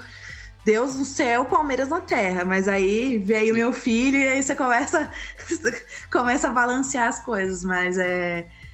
Eu sou completamente viciada no meu time. Eu não, não sei o que é ser outra coisa. Eu sou palmeirense, nascida palmeirense, não tem outra explicação. É muito clichê, né? Que o, o, o Mauro Betting fala isso e todo palmeirense fala. É, palmeirense é você nasce, não tem como explicar. É, eu realmente, nos últimos anos, são anos muito felizes com o meu time. Não posso negar que eu sou tô bem realizada, independente de eu acho que você só é, perde oportunidades, o que nem aconteceu com o Palmeiras, se você chegar lá e, e eu tenho muito essa visão, ah, cara, perdeu pro melhor do mundo, beleza, só que chegou. Você só vai perder lá se você chegar. Então, acho é. que os últimos, os últimos anos eu tô muito feliz com o meu time, mas eu eu, eu costumo falar que assim, é todo time tem altos e baixos. Eu não sou uma, eu não sou muito iludida. Eu, eu sou aquela pessoa que fico, cara, não vai ganhar, não vai ganhar, não vai ganhar. Eu prefiro pensar que não vai ganhar e aí ganha, do que Sim. ser aquela, não, que o Palmeiras é foda, que não é assim. Uhum. Mas eu eu sou bem fanática pelo meu time. É, é difícil porque meu filho é santista. Nossa, mas por quê? Como? Exato. Não se explica também, só Não, a, a, pouca, a pouca assim, é, eu tentei influenciar, mas isso você não tem. Eu acho que, cara, eu não. Existem pessoas que foram influenciadas e escolheram o time delas, mas acho que a grande maioria sentiu o time. Então, uhum. é, ele teve ele teve todas as influências possíveis para ser palmeirense, mas o, o pai dele é santista. Eles não, eles não são nossa melhores amigos, mas o pouco de influência que o, ah, tá. que o pai dele teve, ele virou santista. Uhum. E ele é santista da era Neymar, né? Então ele é, pegou, é. ele pegou o Santos em boa fase, por mais que ele não seja fã do Neymar, ele teve uma boa fase. É, e, e, ele é santista, para minha tristeza, mas é melhor do que qualquer outro time, que ia ser bem pior para mim. É. E mas é, cara, o, o, Palmeiras é, é inexplicável. Eu não perco o jogo. Eu, na verdade, assim, eu sou muito fã de futebol no geral, né? Então, às vezes eu assisto, eu, tô, eu assisto jogos aleatórios. E ser mãe de menino fez com que eu me aprofundasse mais e. Eu sempre gostei muito de esporte, de todos, mas futebol, basquete, que são as, as, duas coisas que eu sou viciada. Futebol, basquete e Fórmula 1 são as três coisas que eu sou viciada. Nossa, é. Ju, deu um match. deu um match. Futebol, basquete, Fórmula 1. É é...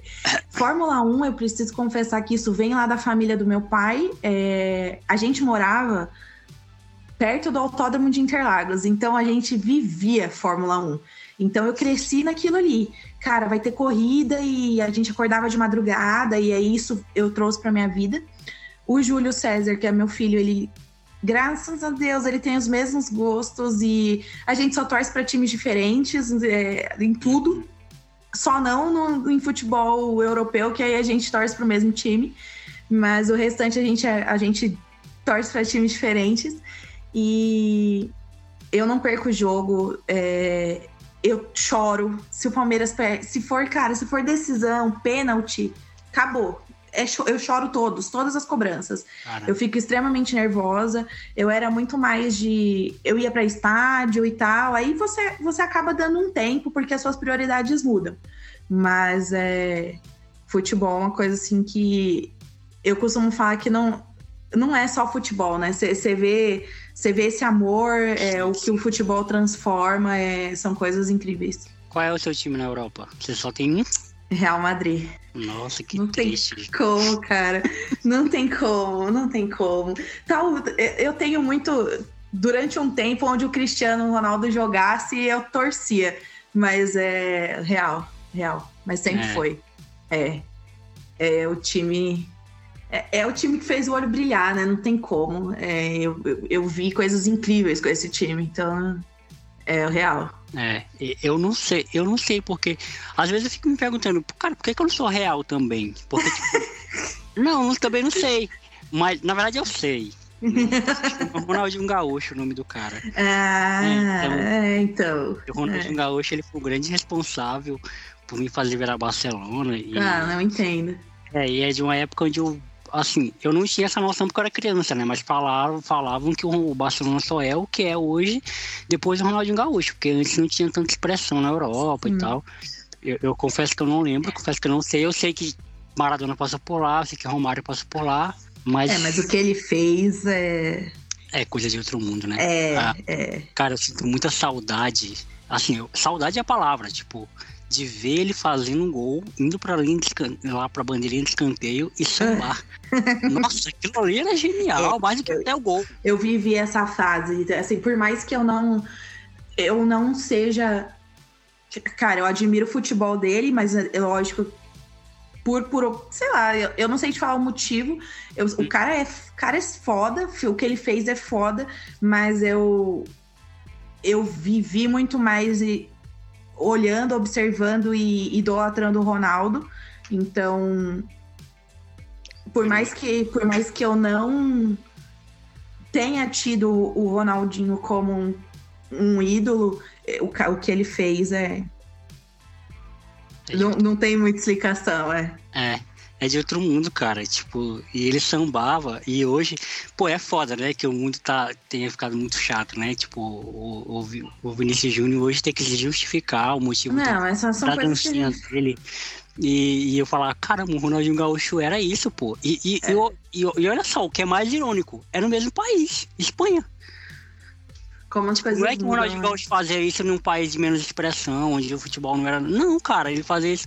E, pô, não sei. E, e é triste, tipo, ver que o pessoal Sim. se incomoda hoje em dia por causa da, da dança. Levantaram até hashtag, né, pra apoiar ele, baila. Foi, foi, teve. Ah, teve muito. É, muita gente foi. É, se posicionou com isso, né? Mas é, é, é complicado porque o número de pessoas que se posicionam, tristemente, é menor do que o número de pessoas que negativam uma ação, Exato. né? Exato. É, tristemente. É. E, e aí, tipo, na Itália, é, eu sou o cara que rima contra a maré. Na Itália, você pegou aquele período do Milan Inter, né? Que o Milan era um timaço, o Inter era um timaço. Tinha Adriano, tinha. Peguei, mas é, é doido que na, na Itália eu sou o oposto de tudo. Você torce pra que time na Itália? Roma. Roma. Pô, eu torço pra Fiorentina. Por Roma causa da, do uniforme. A Roma eu peguei. Tem um motivo, né? Pra Roma, porque por causa de quem? Por causa de quem? Francesco Totti. Ah, Totti é incrível. Totti é Totti. Francesco Totti. É, eu, eu vi algumas. Eu, eu, o bom de ter 33 anos é que eu, eu vi muita gente boa jogar, cara. Muita gente boa. E a sorte de gostar de futebol desde pequena é isso: é ter parado na frente de uma televisão com 5, 6 anos e e acompanhar esses caras. Porque senão eu, eu só ia de conhecer de vídeo também, se eu não é. tivesse esse gosto, sabe? Uhum, sim. E na Fórmula 1, você cresceu vendo quem? Cresci vendo. Eu peguei uma fase ali do.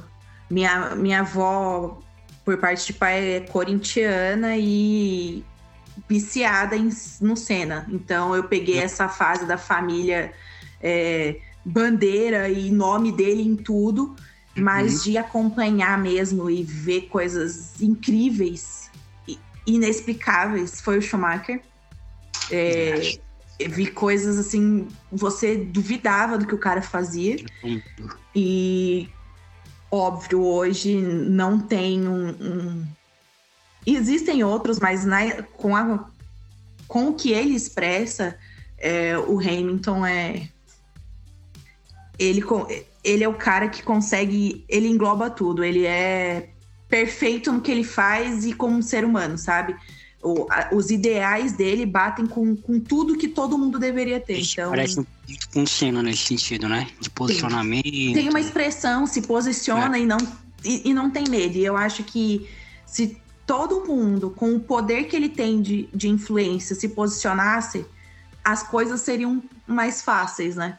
Seriam hum. bem mais fáceis. Mas a gente não tem posicionamentos só positivos, tem muita gente que se posiciona negativamente, mas o que ele faz é. O que, o que ele pega do poder dele e transforma esse poder é, é inexplicável. Eu acho que o cara.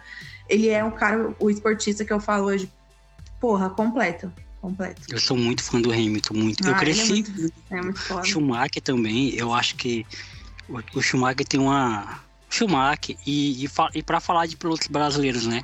O Barrichello e o Massa também tem grande influência, tipo, na minha, na minha vida. A 2007, 2008 com o Banto também. É, cara, mas assim, E, e, eu fico muito puto também, porque tem uma geração, e eu entendo, né? Tipo, por exemplo, meu tio tem 50 e poucos anos, não, 40 e poucos anos, vai fazer 50, sei lá. Uhum. Ele fala, ah, mas a Fórmula 1 não é como é que era antigamente. Eu entendo que ele pegou a época do Senna, então, tipo assim, mas porra, ver ah, o. Rei dizer que, pô, a Fórmula 1 acabou. O cara é genial, gente. O Hamilton é genial. E não, não tem como, velho. Tipo, é, não, não dá. Por mais que os tempos, o, o tempo muda, mas o, o, esportista muda, o esporte muda e mas tem mágica no que ele faz. É diferente você ver o cara correr. Exatamente. É, e, e, é isso que me irrita também quando eu vejo anti, anti Fórmula 1 falar que, que é mérito do carro, né? Pô. Não é tão simples. Se tiver um carro bom, Qualquer, qualquer piloto consegue ser o Hamilton, porra. Não, não é bem assim, gente. Não, não é bem assim. Tem o que, o, a, o que ele. A expressividade dele, o que ele representa hoje é, é mais que um carro, gente. É, tá maluco. É, exatamente. E, e, e no basquete? Você começou. Cara, o basquete é uma doideira. O basquete é uma doideira. Eu tava até falando disso hoje, esses dias com um amigo meu.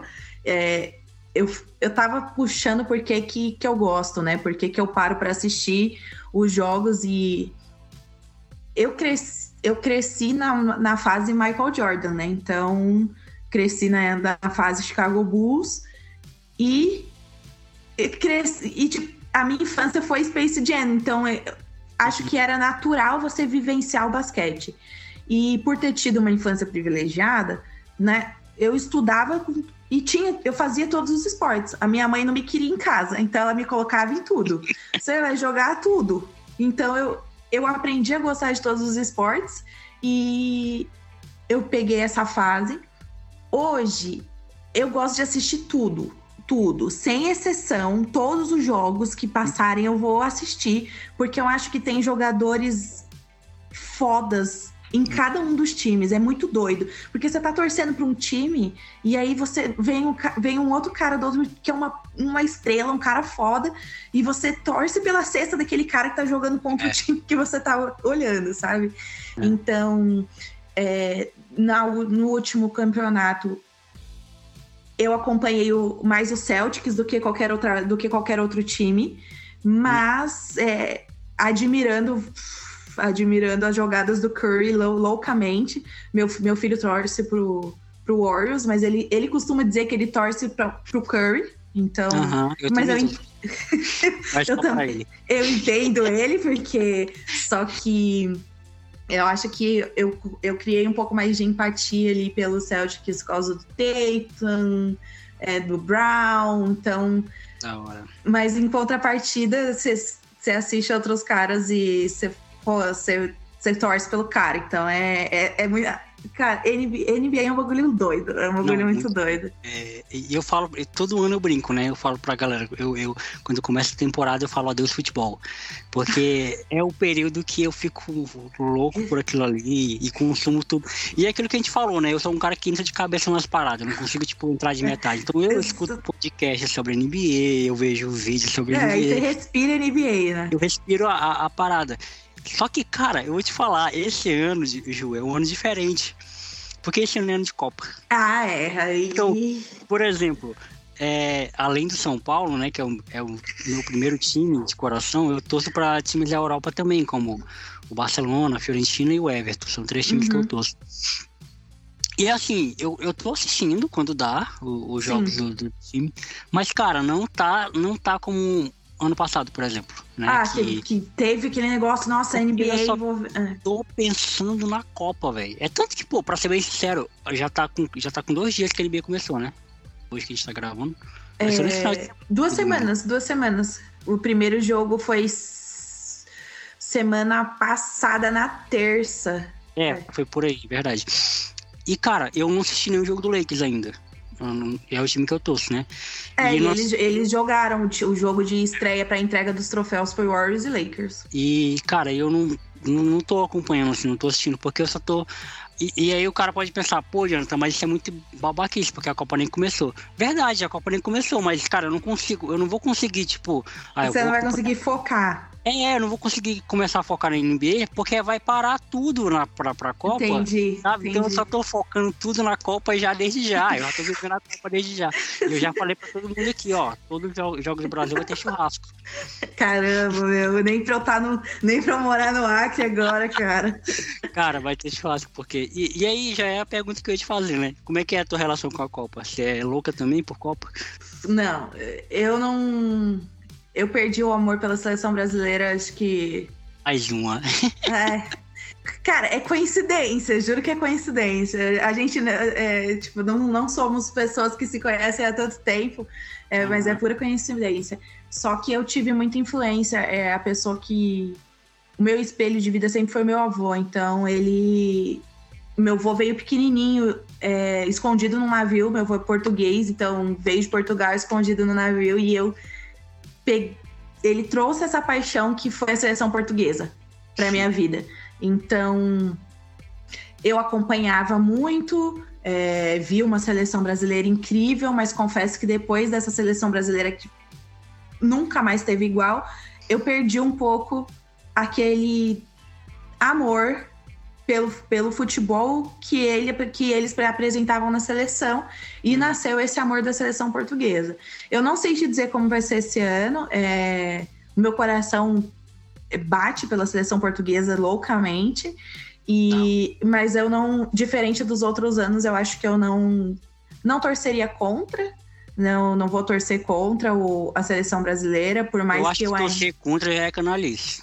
É, não vou torcer contra, não, porque eu eu quero ver de novo o que eu senti quando eu era quando eu era mais nova, sabe? Eu quero ver uma seleção que, que faça meu coração, caramba, que que seleção, que jogo, que é o que a seleção portuguesa consegue fazer eu sentir. Então é, eu tô, eu tô muito de coração aberto para a Copa, coisa que eu não tava nos outros anos, sabe? Que bom, pelo menos isso. É. Sim, sim, o coração tá aberto, tá tranquilo, espero que eles consigam É. alcançar os objetivos deles, mas ah, confesso que a seleção portuguesa é a que faz meu coração bater mais forte. Cara, assim, óbvio que eu tô. Eu, eu sou muito. Sei lá, desculpa usar esse termo, mas eu sou muito putinha da seleção brasileira. eu sou muito. eu sou É muito mesmo. apaixonado pela seleção brasileira. Talvez possa ser porque eu não, nunca tenha vivido o que vocês viveram, né? Tipo, um título de Copa do Mundo. É, 2002 eu era muito criança e assim, não lembro. Por mais que tem pessoas da minha idade que lembram, mas eu não lembro. uhum, Eu dormia muito cedo, então, sei lá. Eu não lembro, eu não lembro. Então, não posso dizer que eu vivi. Sim, Eu vivi 2006 e eu chorei pra caramba com aquele gol do Henrique. eu imagino. Pacas, 2010 eu também chorei, 2014 eu não achei. 2014 foi esse ano aí, tipo, o ano que vocês, tipo, estavam desapegados da seleção, eu acho que 2014 pra mim foi esse ano. Foi um ano onde É. eu não assisti futebol. 2014, se você me perguntar, de 2012, não, 2013, de 2013 até 2016 ali, eu não, pra mim não existiu futebol nesse período. Sim, Não sei quem jogava apagou. Paulo, Uhum. eu não sei quem jogava, tipo, em, em nada, eu não sei de nada. É tanto que, pô, a, a, a Sul-Americana que o São Paulo ganhou em 2012, primeiramente que eu morava na zona rural, então lá não tinha energia elétrica.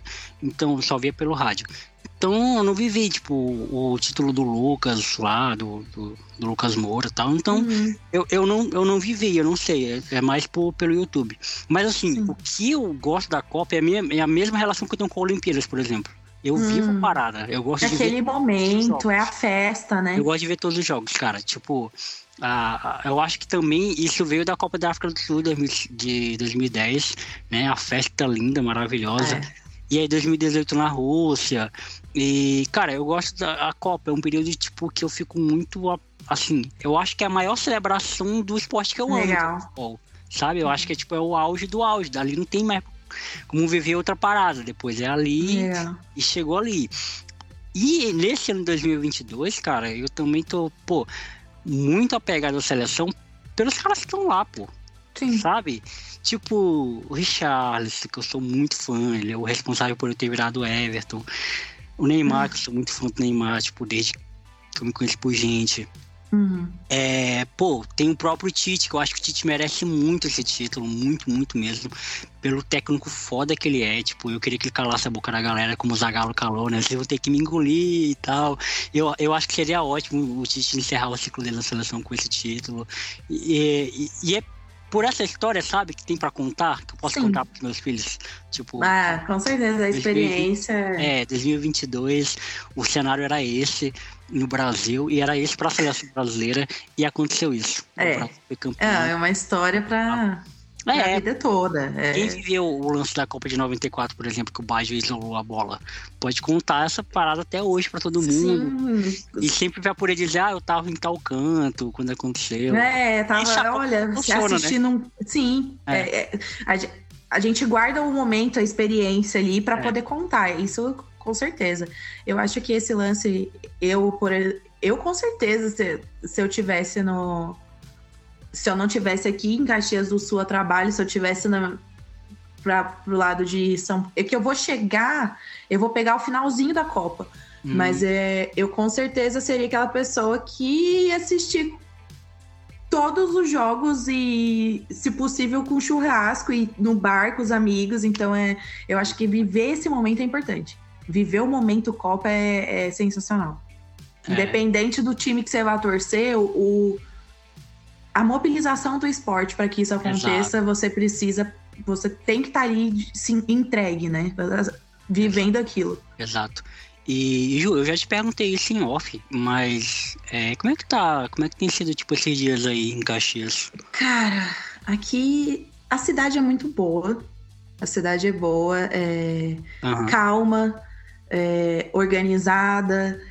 É, São Paulo, São Paulo tem muita gente, muita bagunça, é, trânsito. Aqui não tem isso. Mas em contrapartida, é, as pessoas aqui são são diferentes, é, cabeças diferentes, cultura diferente. Uhum. É, essa coisa do é, aqui você vê muito muito preconceito, muito machismo. É muito é sério. Eu, eu não sabia, eu via, né? Eu ouvia as pessoas uhum. e via situações. E eu descobri que é real.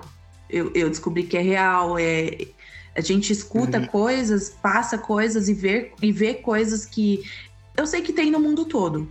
No, no nosso ambiente, a gente tenta conviver com pessoas que quebrem isso, né? E, a, uhum. e aqui, infelizmente, todo dia tem alguma coisinha assim que você se depara. Então, é, é, foi uma experiência nova, né, ter, ter vindo ao trabalho, mas eu não vejo a hora de voltar para casa.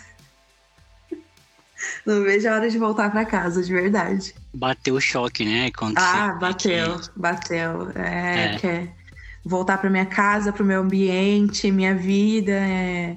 é a gente precisa sair e conhecer lugares. Eu, eu amo viajar. É, é o que, que, o que me preenche muito como ser humano é viajar, conhecer uhum. lugares. Mas tá bom já, já conheci e quero voltar. Já foi. já né? foi. é. Cara, assim, é, foi até algo que me perguntaram muito, né? Tipo, quando eu, quando eu, vou, eu fui para São Paulo, minha primeira viagem da vida, e, e voltei, e eu até ironizei, né? Eu falei brincando pra galera, pô, vocês falam que quando eu saísse do Acre eu nunca mais ia querer voltar, mas aí pô, quero voltar, né? Eu quero tá, eu quero sempre voltar. E, e assim, eu quero sempre voltar. Entende? Tipo, não importa para onde eu vá, vou para Macedônia do Norte, eu vou querer voltar. Você quer voltar? É, mano, porque assim, é, eu já falei várias vezes, né? Tipo, já perdi as contas de quantas vezes eu falei que eu amo o Acre. E, cara, e quando você sai daqui, eu, né? Fala uhum. minha experiência, porque de um cara que ama o lugar que vive, o lugar. lugar que nasceu.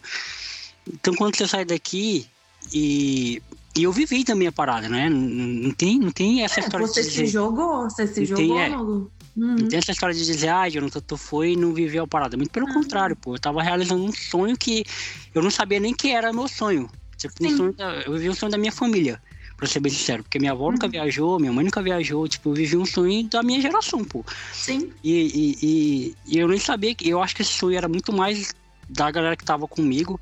E, e, eu senti isso também, eu acho que essa é uma parada muito foda. Quando eu tava no hotel em Guarulhos, é, todos meus amigos estavam muito felizes por mim. E, Nossa, e é isso que você falou. isso que você falou, tipo, Ju, é, de contar, falar de um amigo seu com, com os olhos brilhando, é. sabe? De falar da experiência e, e pô, e os, e os caras faziam chamadas de vídeo comigo no hotel muito feliz. Parecia que eles estavam comigo, pô. Parecia que eram eles que estavam vendo a experiência, sabe?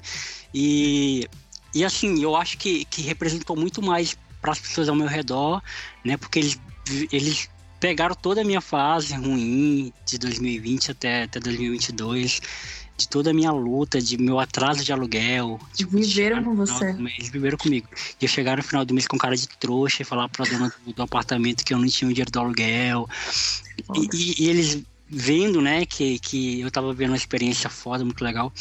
Mas, cara, tudo me faz, tudo tipo fazia falta. A comida daqui, o tempero Sim. daqui, o ambiente. Ah, eu, eu lembro que você fez a postagem até, tipo, a, a, a comida, né, que você é. sentiu falta quando você chegou. Isso, e, e, raízes, né? Eu acho que. Raiz, boa palavra. Você tem. É, independente de para onde você vá, você ter para onde voltar e isso não precisa ser isso pode ser lugar pode ser pessoa pode ser uhum.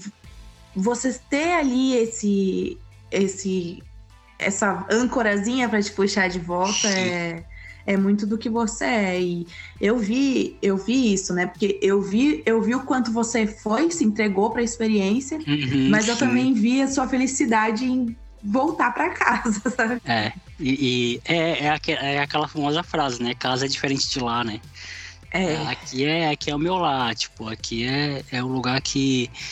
E, e eu acho que eu gostei da experiência de viajar. Eu acho que viajar é legal. O que eu não curti foi o avião. Você não gostou? Não, cara, eu acho o avião algo e não é nem questão, tipo, de medo, porque eu também tenho medo de altura, mas eu acho que isso nem me pegou tanto. Mas é o incômodo que é o avião, sabe? Né, é uma sensação, é, é, eu passei por isso recentemente. Eu, eu já tinha tido, tido a experiência muito tempo atrás. Uhum. E, assim, depois de adulta, não. E. Eu, eu não sei explicar a experiência. Eu, eu consegui eu consegui vir numa boa, só que é, é, dá uma sensaçãozinha, né? Tipo, putz, o é. que, que, que eu tô fazendo aqui? O que, que eu tô fazendo aqui? Olha ou não para baixo? Vai dar tudo certo ou não vai dar tudo certo? É, mas eu, eu confesso que você fica, você fica um pouco intrigado com, com o avião ali, mas é, eu acho que é, é aquilo. Você precisa. São coisas que você precisa viver para saber, né? Faz parte que nem você fez, você encarou. Você entrou numa empresa, você foi convidado para um evento e você entrou no avião e foi. Uhum. Ju, e sabe o que, que eu fico pensando, cara? Assim, eu fico pensando até hoje. Cara, eu viajei sozinho. Doido, né? Não, eu vim, eu vim para cá, eu vim para cá sozinha também e foi a minha foi a primeira experiência. Depois, meu filho vai fazer 13 anos. Foi a primeira experiência em 13 anos que eu fiz algo totalmente sozinha e que eu fiquei sozinha. Vou, vou para dois meses sozinha, sozinha, sem meus bichos, sem meu filho. É, viajei sozinha. É, é, a gente acha que a gente não, nunca vai conseguir fazer, né? A gente não, a gente sim, não se vê viajando sozinho, mas você encarou. Eu, eu, eu também, quando vim para cá. É, hoje, eu, eu, entendo isso como uma experiência, mas é, é óbvio que é muito mais prazeroso você viajar com alguém que você possa dividir os momentos. É, é importante isso. Independente de você agregar, é legal você ter uma experiência sozinho, mas é faz falta você olhar para um lugar legal e, e, ter alguém do seu lado para contar. Então, é, essa questão do viajar sozinho foi uma coisa que eu, beleza, tive a experiência, mas acho que viagem tem muita coisa que você vai guardar para você, mas é legal você compartilhar, sabe? Mas Às o que você um... fez até com seus amigos. Sim. Por mais que você, tipo, você tava à distância, você compartilhou o momento. É, às vezes até um ponto de vista também do local que você não tá percebendo, é. alguma pessoa pode perceber, né?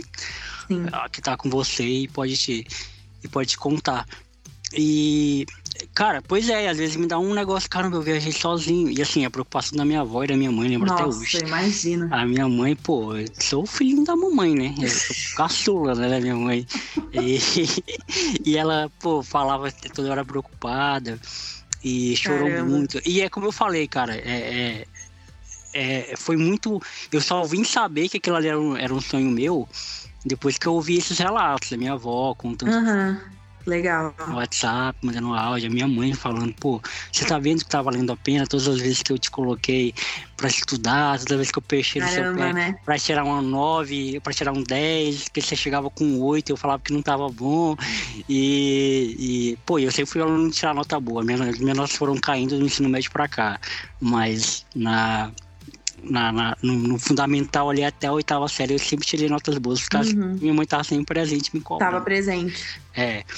E, e assim, aí eu identifiquei que, que era um sonho meu também. E, e é legal também, cara, você ter isso, né? Por exemplo, muitas vezes é, é, eu percebo que as pessoas ao nosso redor é, é o lance que você falou, de a gente não ouvir né? As, as pessoas ao nosso redor elas não, elas não percebem a importância que certas coisas têm para elas, né? Para as pessoas. É, recentemente um amigo meu, Pedro, ele estava morando na Irlanda, ele mora aqui no Acre, ele, ele é acriano, mas ele estava morando na Irlanda, ele teve uma experiência na Europa e tal. Uhum. E aí ele, ele voltou, né? E ele me chamou pra ir pra casa dele pra gente fazer um, um, um almoço, ia ter um almoço lá. Ele uhum. chamou todos os amigos dele, né? E tal. Eu achei muito da hora essa atitude dele, chamar todos os amigos dele pra receber ele. E aí tá, chegou, teve, teve uma certa hora que eu peguei e falei, Pedro, é, eu vou construir lá na avó, cara. A gente, tá, a gente vai construir, que é, que é a casa que a gente mora, é casa de madeira, a gente vai construir uma uhum. casa. Eu vou ajudar minha avó a construir. Cara, ele encheu os olhos, tipo, de, de alegria. Falou, cara, Caramba. sério? Eu falei, sério, pô, cara, conta mais. E sentou, mano, eu dou muito. Cara, eu amo isso, saca? Eu, eu dou muito moral para isso. E às vezes a gente não sabe que, tipo, uma coisa mínima para você, talvez, mas é uma parada enorme para os outros. E eu senti Sim. isso com a galera da empresa, né? Quando eu contava para as pessoas, cara, minha primeira, minha primeira viagem, eu tô, pela primeira é. vez que eu saí do Acre, eu nunca tinha saído do Acre, eu não, sei, eu não sei o que é outro lugar. E o pessoal, tipo, me ouvia e perguntava e... Legal. O que, que você tá achando da experiência? O que, que você tá achando da... Como é que é lá no Acre? Eu falei, pô, lá é quente. Porque eu senti muito frio, velho. Muito frio, na moral. E olha que não tava frio, hein? Pois é, então, eu, eu falo, pô, não, tá frio? O pessoal, não, pô, tá normal. Eu falei, não tava Deus, frio. Imagina quando começa a tiver frio. é. Porque é real, frio. porque é real, aqui 25 graus é frio, cara. É frio. Ah, você tá maluco. Aqui, aqui onde eu tô, né? Eu peguei, eu peguei, eu peguei zero graus aqui. Nossa, Deus me Peguei zero graus. Peguei zero graus. Te, teve madrugada. Hoje não, hoje tava. Hoje tava calor, porque estava 25 graus, ó. que doido, né? 25 graus, é. Tava 25 graus, mas estava calor aqui. Mas é de se entender. Por exemplo, a gente passa o dia todo de 30, a 33 graus o dia tá todo. Maluco. É quente tá demais, demais, demais, demais. Então isso meio que pra gente é o nosso normal. Sim. Diariamente. É, você se adapta, é. Exato. E aí quando chega uns 25, cara, que é um vento, vento, um vento forte, e aí. Aí é frio, é inverno. Nossa, a gente fica com essa capa que tá aí, ó. Todo mundo fica com, com frio, pô. E ah, que é, é a famosa. É diferente, mas... Não, e aí o, o, clima também, né? É úmido, né? Tipo, é, é. é, é muito. É vento aqui não, cara. Aqui é seco, seco demais. Seco, né? É, muito seco. E, e é isso. Não, aí você sente a diferença mesmo, não tem como. Não tem como, eu quero ir pro Nordeste ainda, ver como é que é o bagulho lá. Deve ser quente também. É, eu não, eu não conheço, eu não conheço, não conheço nada lá, mas é, tenho vontade de conhecer alguns lugares, mas é quente. É quente, isso com certeza. Solzão e. Não pode. Não... É que esses lugares, assim, é óbvio que eu até. É, tinha uma colega, ela passou um tempo no Ceará e ela falava a mesma coisa que você. Ela falava: Ah, aqui tá frio. E aí, mas aí tá frio quanto? Ah, 26, 25 graus. E tipo, o quê? Nossa. Pra gente é calor, pra 25 graus é calor. É abafado, uhum. é, não, não, não é frio, definitivamente não é frio. Sim. É, Ju, quando você fala tem lugares que eu quero conhecer, é, é com, como é que é esses lugares? Por que, que, eu faço essa pergunta, né? Porque como eu sou o cara que eu nunca hum. quis viajar, É, eu, na verdade, eu nunca quis mesmo. Tipo, eu quero agora. Depois que eu viajei pela primeira vez, falei, pô, é legal. Legal. Eu, eu quero viajar agora. Só que assim, as minhas viagens, elas são bem pontuais. Por exemplo, eu quero ir para São Paulo de novo para ir no Morumbi, que é o sonho da minha vida. Eu quero ir no Rio para conhecer o Maracanã.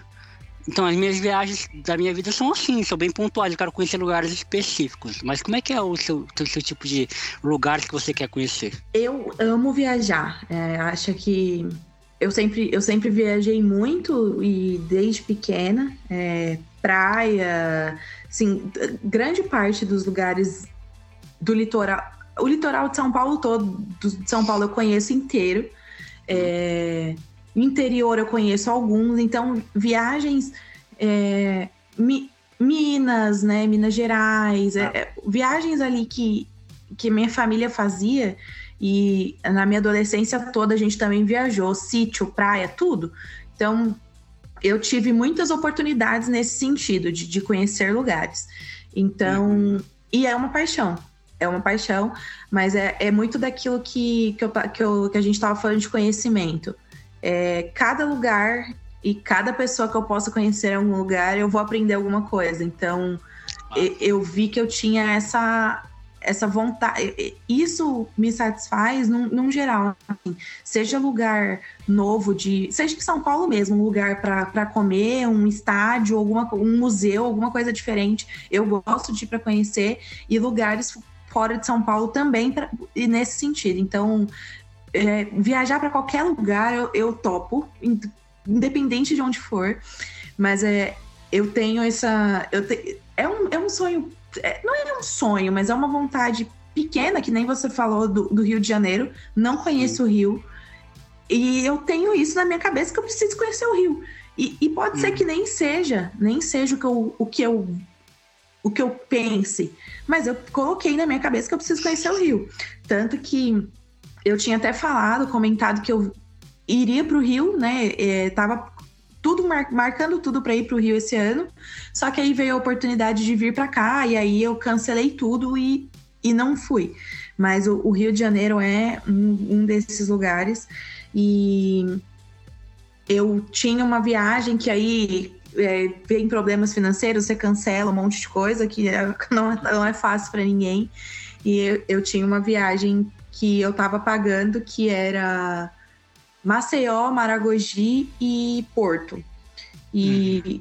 são lugares que você cresce vendo uma beleza incrível. Então desperta essa curiosidade, né? Pô, quero conhecer, quero ir conhecer. Então eu tenho essas. Eu, eu tenho essa questão das viagens. Eu acho que tem, tem lugares específicos, como por exemplo a Itália, tem, tem lugares específicos que, que são sonhos mais, mais distantes, mas que não deixam de, de existir. Que desde pequena eu, eu, vi uma, eu vi um filme e nesse filme ele falava de Toscana, uma, uma cidade na Itália, e eu falei, cara, eu preciso ir para esse lugar. Uhum. E eu cresci com isso, cresci com isso. Óbvio que em 33 anos eu não fui, mas é, a gente coloca para que isso aconteça um dia e eu, eu gosto, eu sou muito movida a essa questão de sonhos. Eu posso não realizar todos, mas eu tenho esse, eu uhum. gosto de ter sonhos. Então a, as viagens entram nisso. Mas um lugar assim para te falar que é tangível e eu coloquei na minha cabeça que eu preciso ir é o Rio. É o Rio. Da hora. Rio de Janeiro eu coloquei na cabeça. E nem é longe ali, nem é longe para ir de São Paulo, mas eu coloquei que eu preciso ir. E aí provavelmente é o próximo, é a próxima realização aí que eu vou atrás é, é o Rio de Janeiro. Da hora, cara. É, eu, eu, o que eu achei engraçado foi, tipo, depois que eu, que eu fiz essa viagem, né, pra, pela empresa, e aí o São Paulo foi chegar à final da Sul-Americana em Córdoba, né, na, na, Argentina. Cara, e olha a minha cabeça. É, até falei pra vó, vó, deixa eu ver o que é que tá a passagem pra Córdoba. você começa a, a, a, pensar nisso, né? Pô, Exato. Viajei, deixa eu pensar Exato. aqui. É, né, mas é, esse, e o que você falou é real. Você não tem coisas que a gente não sabe que a gente precisa até Exato. passar por elas. Até passar por elas. É, você precisa testar. E aí você pode descobrir um amor por viagens que você não sabia que você tinha. Uhum. E, e aqui, aqui em São Paulo é mais fácil você fazer pequenas viagens. É. Para você ir para a praia, para você ir para praia é uma hora, aí você conhece uma praia. Duas horas você conhece outra praia. E aí você vai, você vai indo. Eu acho que conhecer lugares e pessoas é, me agregou muito no que eu sou, sabe? Então eu, eu busco sempre tá, me, me movimentar de alguma forma. Isso, isso é uma coisa que pra, me alimenta, sabe? Pode crer, é importante. Pra gente que é muito difícil, cara. Oh, pra você ter ideia, desde. Na verdade, desde quando eu fui pra, pra, pra, pra Atibaia com vocês, que eu tô devendo uma viagem pra Rondônia aqui, do ladinho do Acre que é um podcast de um amigo meu, que ele tem, o podcast dele é em vídeo, né? Videocast. Ah. Eu tenho que colar lá para participar e até agora eu não consegui, tipo, porque precisa de tempo, precisa de grana e não é uma viagem curta, é sete horas de ônibus. Caraca! É longe pra caramba. É sete horas de ônibus. E aí eu ainda não consegui, pô, tipo, dinheiro nem tempo, né? Porque eu teve é. que ir num sábado e voltar num domingo, ou voltar numa segunda de manhã. Ah, puxado. Tem tem, tem que ser rápido. E ainda não fui. Então, tipo, pra gente é muito difícil viajar. Assim, na própria região norte é difícil viajar. É difícil viajar, tipo, pra município do Acre, porque a, a, a estrada não é boa. É, não é muito. E também tem muita coisa pra, pra ver. Tipo, tem alguns uhum. municípios que tem muita coisa pra ver. Principalmente eu que sou curioso, né? Então tem muita coisa do Chico Mendes que eu quero ver. Ah, é, tipo, visitar a própria casa que ele morou. É, as coisas de raiz, né? Eu quero muito Sim. saber como é que foi e tal.